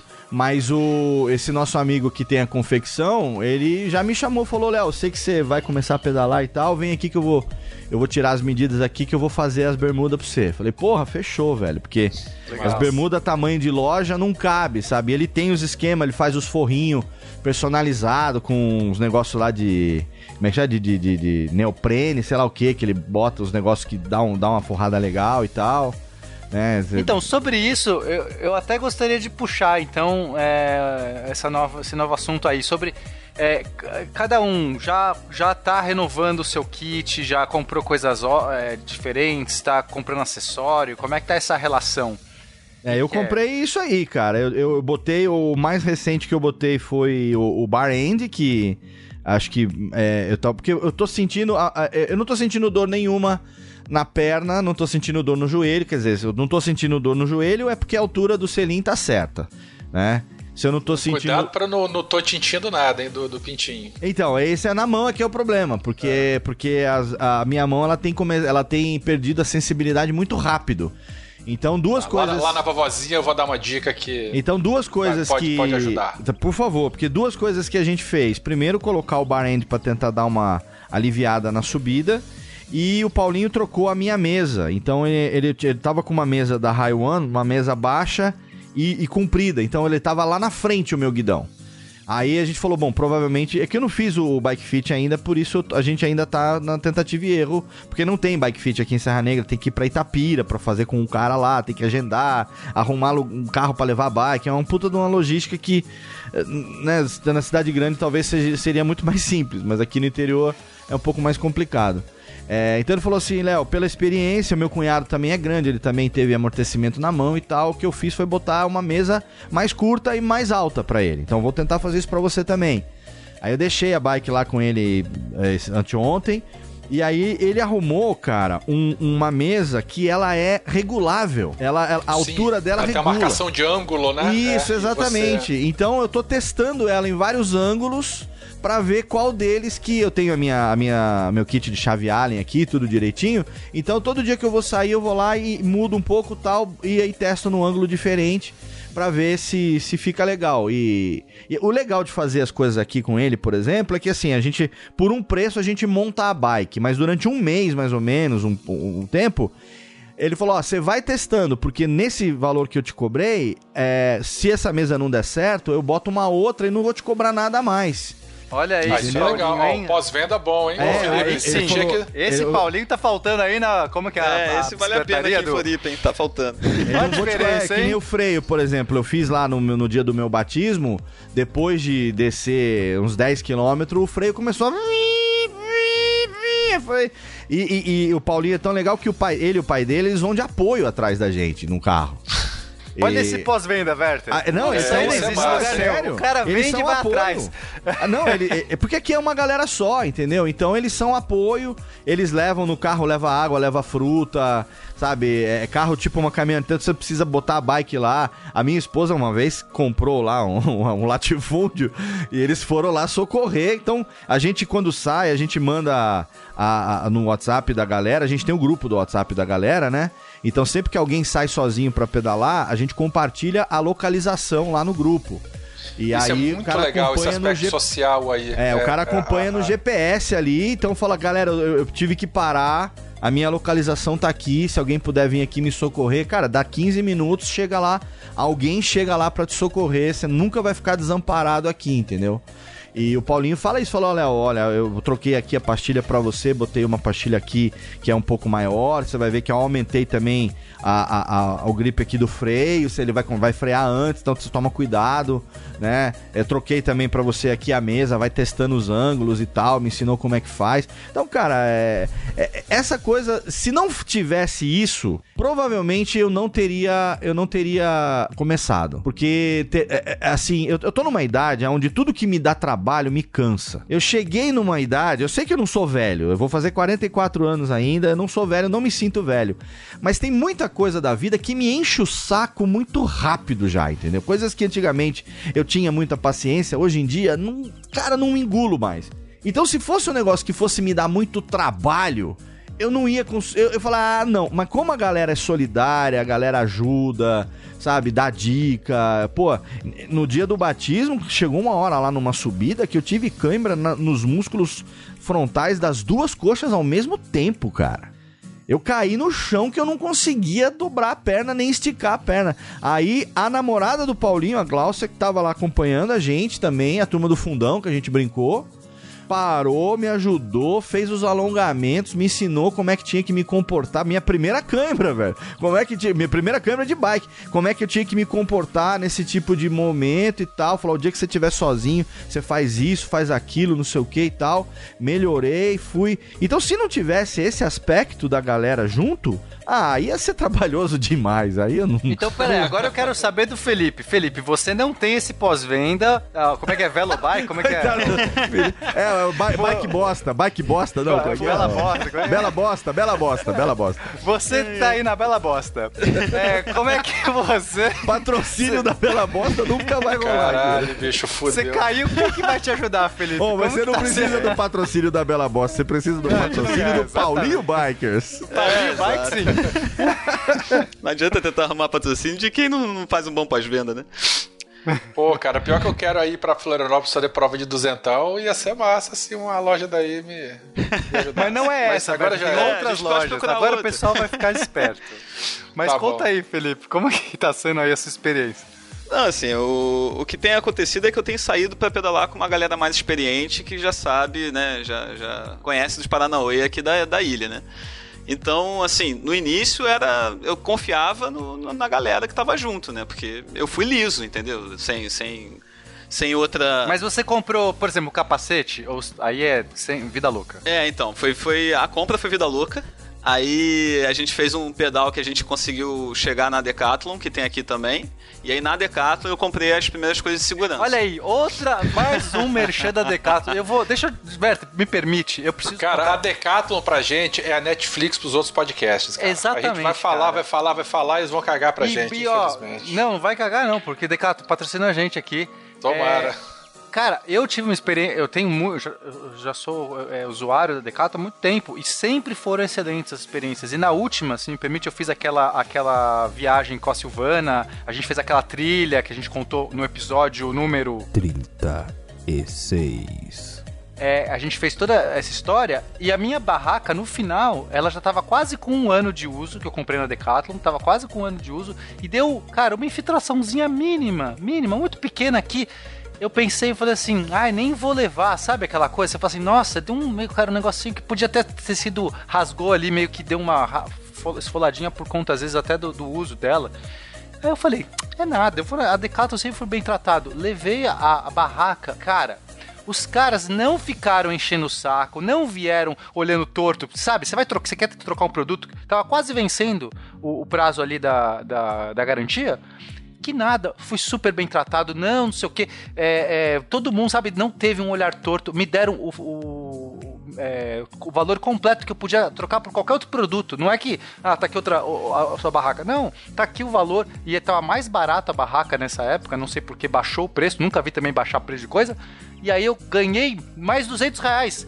Eu saí com uma barraca nova, novíssima e mais 200 reais, Werther. Des desculpa, cara, mas isso aí não, não estou acostumado do Brasil. Então eu gosto sempre que possível, falar que, meu, não foi só essa experiência boa que eu tive na Decathlon, tá? Essa só foi uma que coroou aí a experiência. Eu vou falar mesmo, é, e olha só, o cara tava na bela bosta, e aí trocou pra Decathlon, foi bem tratado.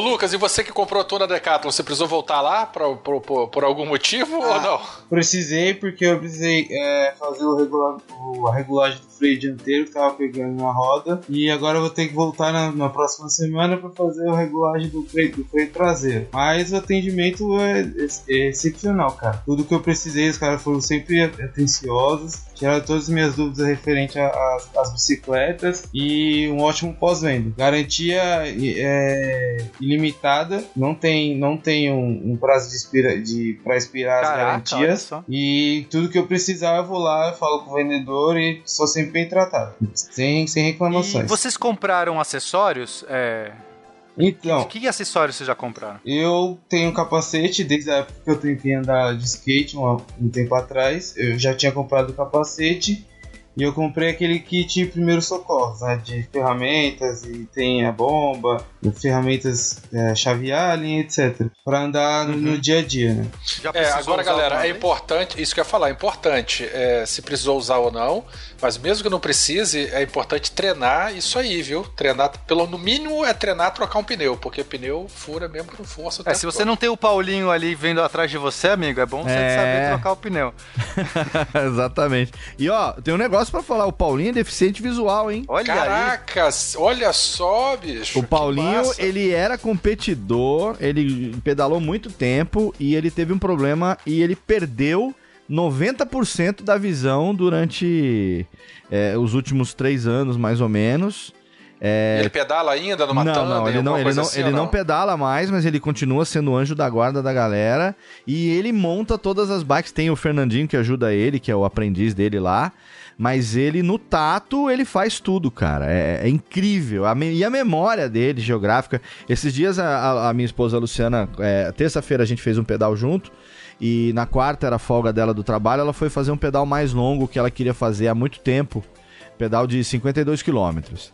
E aí ela chegou num, tem, num momento lá e falou: ah, vou precisar da ajuda do Paulinho. Ela ligou pro Paulinho, Paulinho, eu tô em tal lugar. Falou: Você tá em tal lugar? Tá. Então, ó, você tá numa bifurcação, certo? Você pega agora então a estrada da esquerda, conta seis lombadas, entra à direita, vai ter uma árvore assim assim assado. Nessa árvore você vai ver uma placa. Você entra ali, cara, de memória, porque o cara não tem Caramba. a visão. Da, da, é, entendeu? É incrível, incrível. Então, é, não tem como a gente não se sentir é, abraçado né, por um esporte que tem pessoas desse, desse naipe, sabe? Eu, eu, eu já pratiquei alguns esportes na minha vida. É, o que eu mais pratiquei foi, foi o badminton, que tem uma galera muito legal também. Mas eu, eu devo dizer que o, o, o, o, ciclismo é o esporte que eu tô praticando há menos tempo e é aquele que eu me sinto mais inserido de tudo que eu fiz até hoje na vida, cara. Muito, muito mesmo, sabe? É, porque tem uma vertente, eu não sei se é de vocês, mas assim, eu, eu sou apaixonado com ciclismo, eu faço provas, mas são provas é, não competitivas, né? Eu, eu não sou competitivo e esse tipo de interação que você está comentando e que acontece aqui no Espírito Santo também, nos grupos de pedal que eu frequento, o pessoal tá lá porque gosta da companhia de um do outro, não tá lá para competir, não tá lá para subir mais rápido, não tá lá para ver quem anda mais longe. Então, assim, a, a gente. É um evento social, né? A gente socializa, a gente conversa não só ali terminou o pedal, a gente vai tudo pro bar aqui do lado para tomar cerveja, ou vai fazer o churrasco depois da casa de alguém.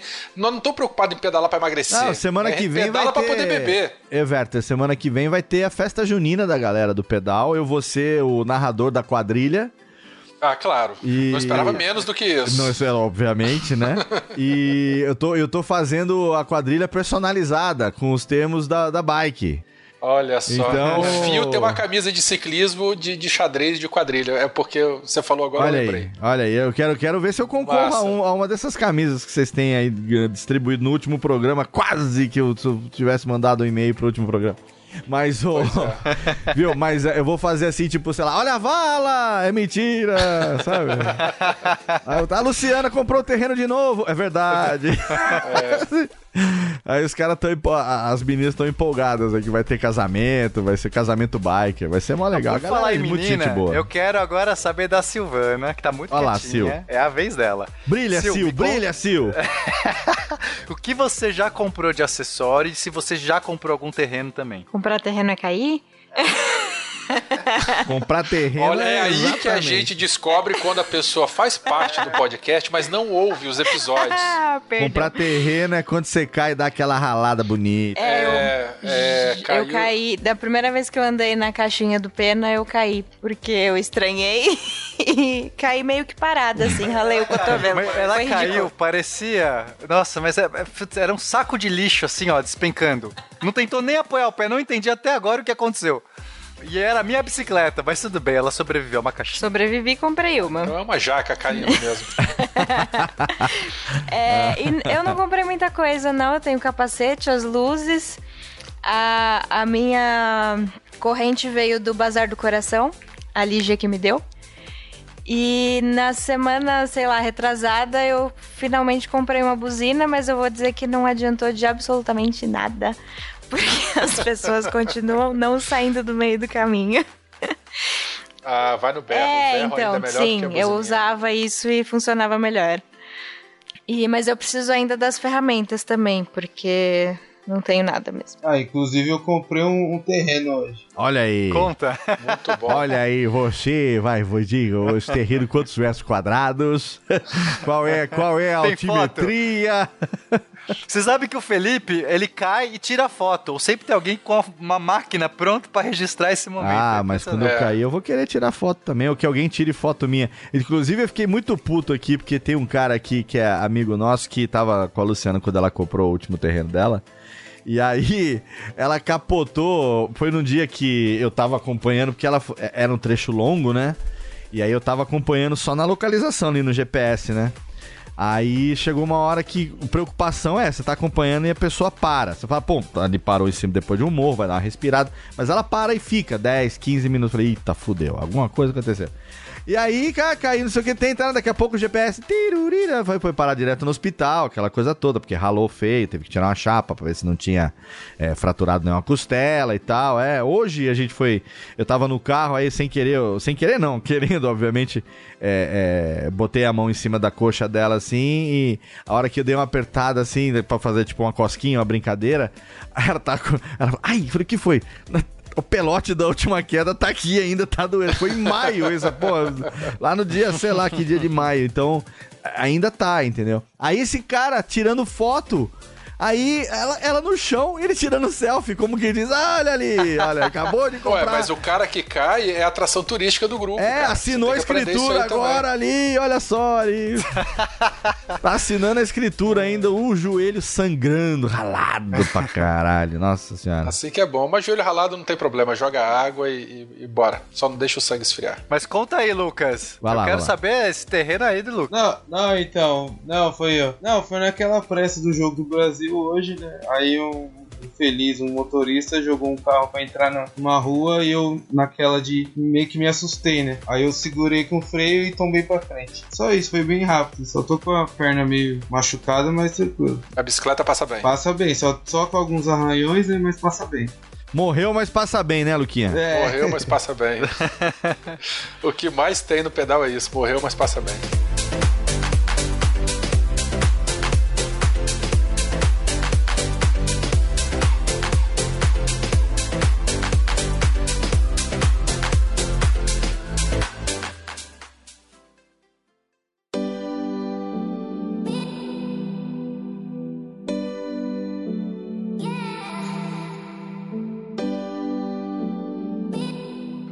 Pessoal, olha só, a gente já tem que começar a encaminhar aí para os finalmente. É, queria saber de vocês para o futuro. O que que as, vocês já têm mais ou menos a impressão que vocês já fizeram daqui para frente? Tem algum, algum passeio, algum desafio, alguma meta? O que, que vocês pensam aí? Ou, ou vão desistir, né? Porque às vezes a pessoa teve uma experiência ruim. Também, também. no meu caso, eu quero continuar fazendo alguns treinos uh, tentando pegar uma, umas subidas cada vez mais intensas, assim. para poder logo logo acompanhar a galera nessas trilhas que eles estão mais acostumados, né? Então, porque aqui como o Werther falou, não sei se foi o Werther ou o Pena que falou no começo do programa, mas aqui é, no interior, aqui em Serra Negra, a gente tem uma vantagem de ter é, num, num, espaço curto de distância uma, uma altimetria alta. A altimetria alta é até pleonástico, mas é, uma altimetria verdade. grande, né? Então é, você não precisa ir muito longe, até porque é, é a gente está num vale, a cidade é cercada de montanhas. Então, é, tem muito trecho aqui que a gente pode inventar, inclusive, circuitos que treinem a subir e, e, e enfim, é, a, a, gente castiga a vovozinha bonito, né?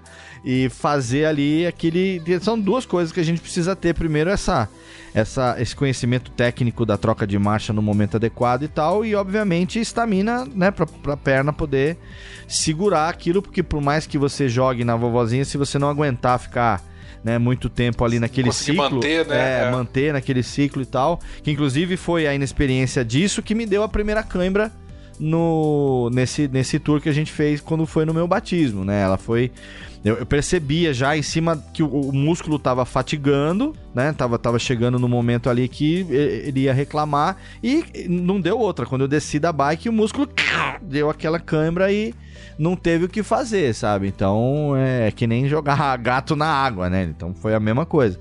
Mas a minha meu objetivo, não vou desistir, obviamente.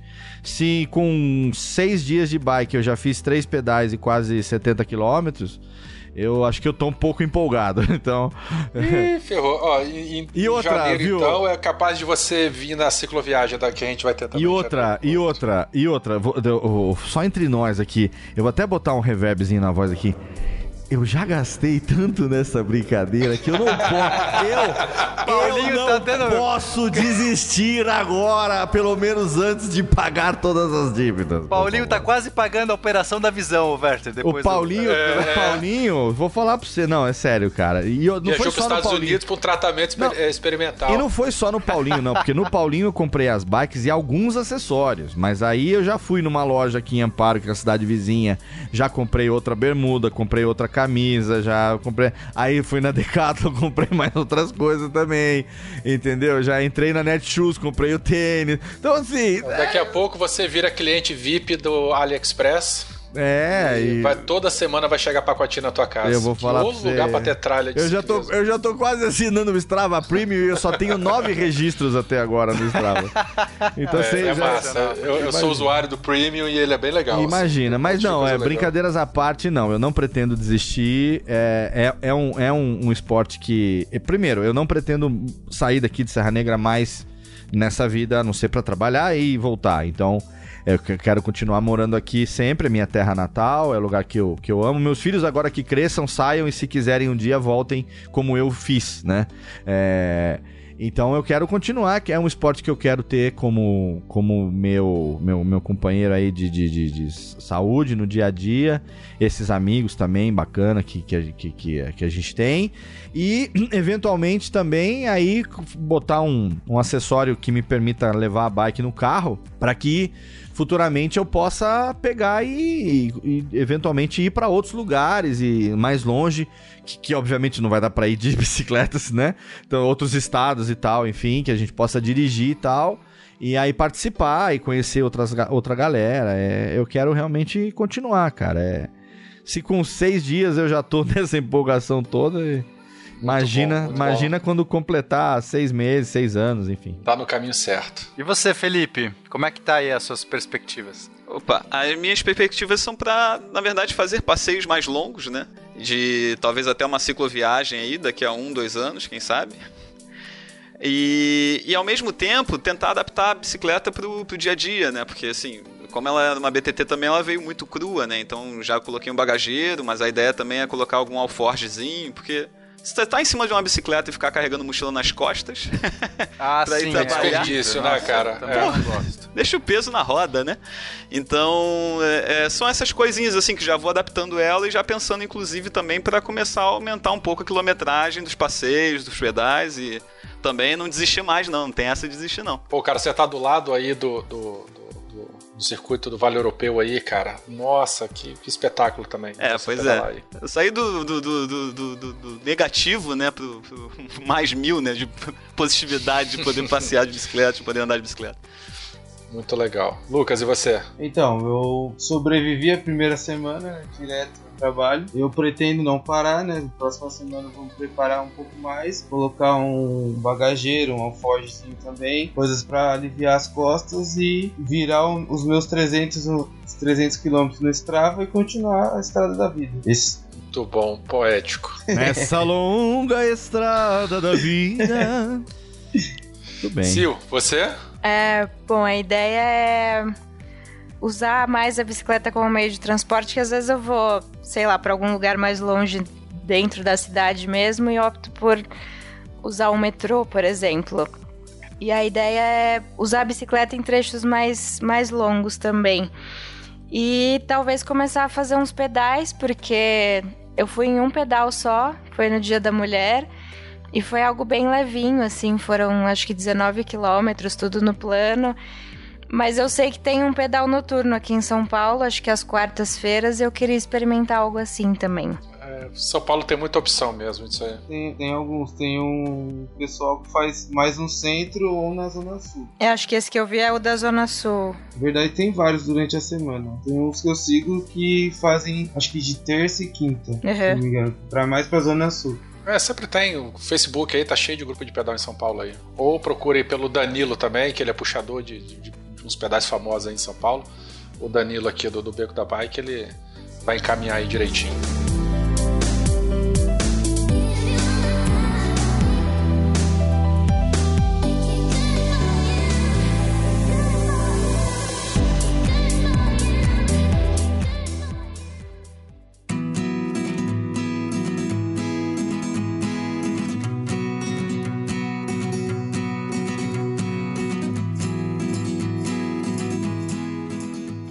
Você falou de, de, de, que a tua mão tá dormente. Uhum. É, o bar, bar ends, ele é muito bom na subida, né? Porque você distribui o peso e tal.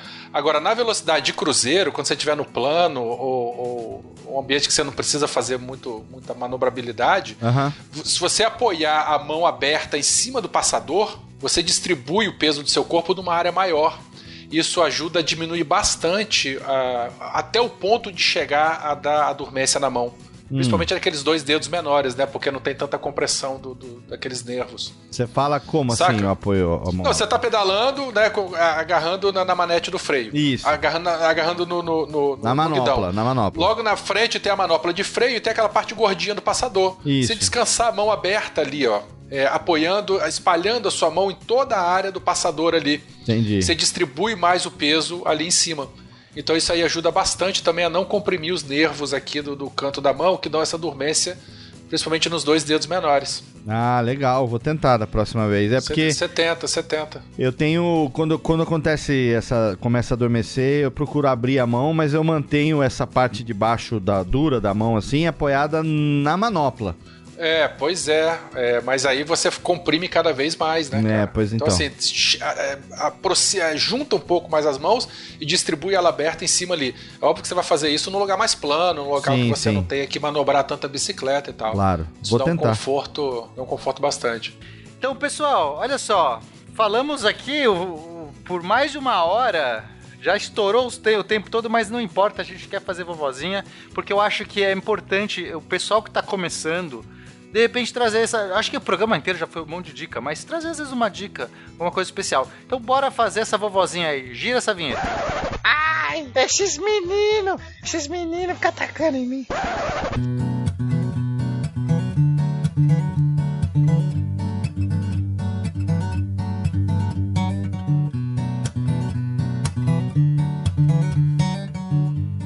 Quem quer começar? Vamos lá. Ué, você já, já, já, já, já tá então. tá na pauta aqui. Vai lá.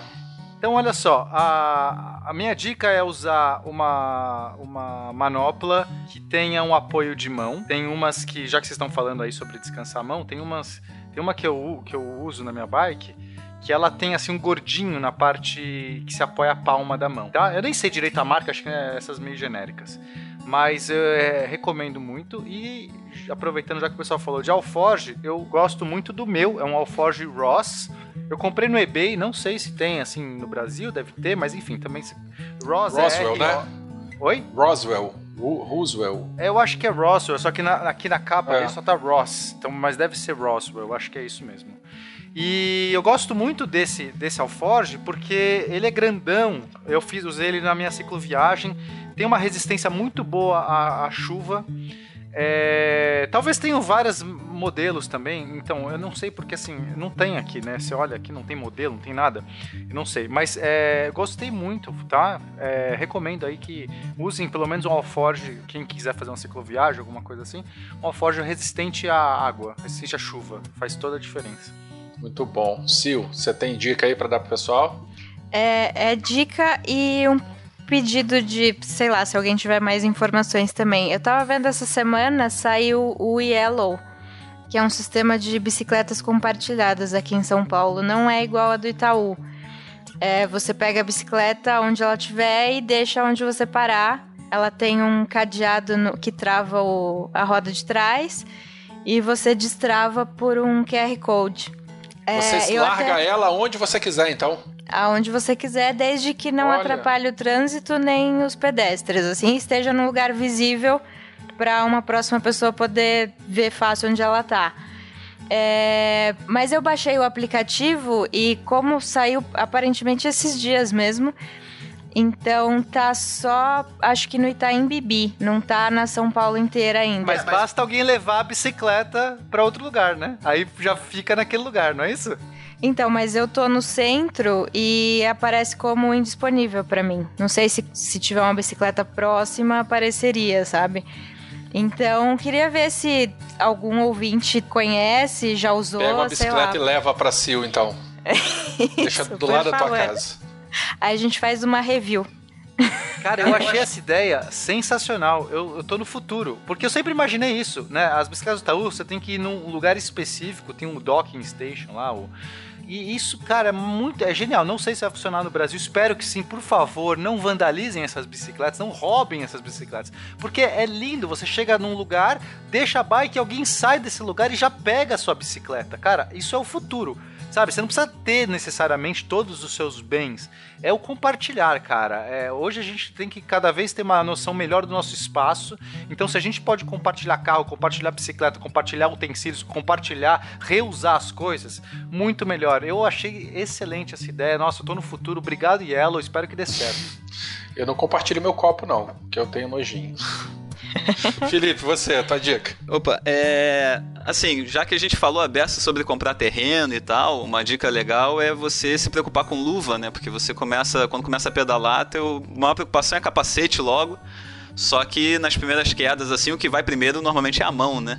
E aí só de você poder apoiar com uma luva dá uma salvada boa, assim. Então se puder dar atenção também em outras partes do corpo que não só a cabeça, é uma, uma dica que assim que eu levei para mim também e pra esposa também que tá começando a pedalar e ganhou bem mais confiança quando botou a luvinha. O Lucas? Bom, tão básica quanto se alimente e beba água, porque isso faz total diferença no pedal, ainda mais com uma distância superior a 10 km. É, e não espere sentir sede, né? Pra, só completando. Nem não fome. Não espere sentir sede. E nem, nem fome. fome isso aí. Léo, dica para os nossos ouvintes? Ah, bom, a minha dica talvez seja redundante, é, mas eu, eu, preciso dar porque me ajudou bastante no meu começo, enquanto eu esperava a bike ficar pronta, enquanto eu me preparava para começar a pedalar é, que é o, o, canal no YouTube do Pedaleria, né? Então, o canal do Pedaleria lá do Edu Capivara, que, enfim, o cara é extremamente é, veterano, muita gente conhece ele excelente, aí. Excelente, excelente canal. É, e, o, e, o, Pedaleria, ele mostra, assim, eu, eu procurei muitas coisas a respeito é, é, de dúvidas que eu tinha, por exemplo, dúvidas básicas sobre, é, por exemplo, como que é, qual a lógica da troca de marcha de uma BTT, por exemplo, com né, 9x3, assim, que tem 27 marchas e tal. É, coisas básicas é, é, relacionadas à bike que o Edu mostra na prática. Tem vídeos ali dentro da oficina, tem vídeos onde ele está realmente na rua mostrando e tal, algumas técnicas é, que você pode utilizar de, sei lá, é, para quem quer fazer mountain bike, é, equilíbrio de peso, como, como utilizar freio na descida, na subida, trava suspensão, destrava suspensão, coisas assim que é, eu jamais imaginaria que existissem, entendeu? Que eu descobri que, que existiam é, assistindo e, e, e, e, vendo essas dicas. Então, para quem tá aí começando a estudar e tal, quem é, já, já ouve os episódios aí do Beco da Bike, já fez maratona, como eu tô fazendo também, mas quer um, um negócio complementar e que também é em, em vídeo, né? também ajuda bastante também mostrar o funcionamento das coisas e tal. É, aí então eu recomendo o, o Pedaleria, que é um canal do YouTube muito bem produzido, excelentemente bem produzido, profissional mesmo. É, o esmero com o qual esse canal é produzido mostra um respeito pelo nosso esporte, assim, de tirar o chapéu, né? E o Edu é, é um, um, um cara extremamente premiado, um, um cara que, enfim, é, já, já foi citado aqui no Beco também várias vezes, mas. Ele tem muita propriedade, né? Tem, exatamente. E que foi um precursor também, né? Ele, ele, era, ele, competiu durante muito tempo. Bike Trial, se eu não me engano, né? Era a pegada dele. E ele foi campeão. E, puta, o cara é gente boa pra caramba. É, inclusive, já deixo o spoiler aqui que a gente tá em negociação para tentar levar ele para gravar um episódio lá do Radiofobia. E se isso acontecer Werther e Pena, por favor, vocês estão intimados a participar Opa! dessa Opa, gravação junto com o Edu Capivara, porque não, né, eu não vou ter propriedade para perguntar muita coisa se, não tá tiver, se não tiver vocês ali comigo agora também do Beco da Bike, que é o meu, o meu bem, enfim, é, é o nosso podcast sobre, sobre bike que, que importa, né? Então a dica, a dica fica essa. E a dica também para que eventualmente se você aí é, se me permitem ser egoísta e, e, e dar uma segunda dica, é para você que eventualmente está ouvindo esse programa hoje, agora, que não ouviu antes, faça como eu fiz. É, faça o download dos episódios na ordem cronológica e se permita maratonar o Beco da Bike porque merece essa maratona. Todas as informações, todos os episódios são extremamente relevantes. É, desde episódios sobre mountain bike, episódios sobre é, agora o mais recente, anterior a esse, ou não sei quantos antes desse, que foi com relação aos termos também de ciclismo, sobre Isso. saúde, sobre legislação, é, legislação, cara, e coisas assim que só quem realmente gosta do esporte, leva o esporte a sério no dia a dia, é, fala, e, e, eu sempre falo isso, né, para os meus alunos, para os meus, pros meus ouvintes, que é, quando você faz podcast, você tem três maneiras de se fazer podcast e, e, ser bem sucedido. Uma é quando você fala sobre alguma coisa que você gosta muito, outra é quando você fala sobre alguma coisa que você entende muito, e a melhor de todas é quando você fala sobre algo que você entende e gosta. E aí é infalível, você vai tocar o coração do seu ouvinte, porque falar sobre algo que você gosta e falar com propriedade é algo assim, né, que, que, que é fundamental para você poder realmente conquistar. E o Beco da Bike tá aí, referência. Foi o meu. Eu não sei nem se tem outros, pode ser até que existam outros, eu não, não descobri ainda, mas é o que é o que é o que eu tô maratonando desde que eu comecei. e te dá um E gás. já virei, é, e já virei amigo dos caras aí, já entrei no grupo, grupo do Telegram também, a terceira Aquela dica. Bagunça. Olha aí, grupo do, o grupo do Beco bagunça. da Bike do Telegram e também o grupo lá no Strava, lá o clube lá no Strava também, enfim. Isso aí. Entra de cabeça que essa galera compartilha conhecimento sem querer nada assim, sabe? Com uma puta generosidade, falando de um negócio que gosta. E é esse tipo de postura que faz com que a gente queira continuar nesse esporte, mesmo com tanta dor na mão, na bunda, na perna. mesmo, mesmo comprando terreno. Mesmo comprando terreno, mesmo claro. Comprando... Cara, e pagando caro na bicicleta. pelas palavras. Assim, eu não comprei ó, ainda, eu tô juntando né? para comprar o meu. Eu sei que quando comprar vai ser um investimento. Vai ser bonito, vai, vai ser, ser bonito. vai ser, com certeza vai. eu, eu, ia dar minha dica, mas nunca que eu vou dar uma dica depois desse depoimento do Léo. Vamos deixar o, o, o, episódio encerrando dessa maneira que tá lindo demais. Fala, Pena. Não, era isso, era agradecer aí as palavras do Léo, porque, é, pô, é uma pessoa que, para mim, eu tenho, assim, como uma, uma inspiração também, toda a trajetória dele dentro do podcast, e aí receber esse elogio assim, do nada, essa pô, hora da noite graça, aqui, né, velho? Nossa, assim, gratuitamente. na sexta-feira. Aí fica bom demais. Obrigado, gente, mas é. Ah, e eu, eu, então eu vou falar um negócio aqui que, que eu não falei com ninguém ainda, mas que hoje, enquanto eu pedalava, eu tava escutando. É... E eu vou falar então agora. Que é o seguinte: Lá, vocês não sabem, eu estou falando isso em primeira mão. É... Eu quero dar de presente as novas vinhetas do Beco da Bike. Ai, Puta que pariu! Caralho! Nossa, muito obrigado, Léo. Vai ser um presente profissional. Vai ser um presente pessoal meu em, em, agradecimento a esse trabalho, a esse companheirismo que vocês têm, têm sido para mim. E eu não sei com quem que vocês estão negociando, o que, que vocês estão fazendo e tal, mas se vocês estavam querendo investir nisso, desista, porque eu vou editar essas vinhetas novas de graça como presente para vocês. Caraca, porra, Léo, obrigado, Léo. cara, obrigado. Aí, Caralho, vou fazer o quê? Vou encerrar o episódio e vou ficar rindo a noite toda. ah, e outra coisa. Se precisar, Fala. locução incluída também. Não só minha, como de qualquer voz do nosso casting lá da, da empresa. Uau! Tá, a gente conversa isso. Isso é papo pra Sem daqui palavras, a pouquinho. Valeu. Gente, um abraço. Léo, muito obrigado pela presença, muito isso, obrigado pela cara. ajuda ao Beco. Eu que agradeço é, demais. Silvana, Lucas, o Felipe, muito obrigado Eu por agradeço. terem aceito o, o, convite. Valeu, gente, foi muito legal. É, a gente falou de supetão assim, a gente trocou umas ideias pelo Twitter principalmente e tal, mas é, é foi muito bom ter a presença de todos vocês. E é isso, pena. Vamos, vamos encerrar? Vamos dar tchau pra todo encerrar. mundo? Beijo pra todos. E é isso aí, galera. Até tchau, galera. Um beijão. Tchau, tchau. Valeu.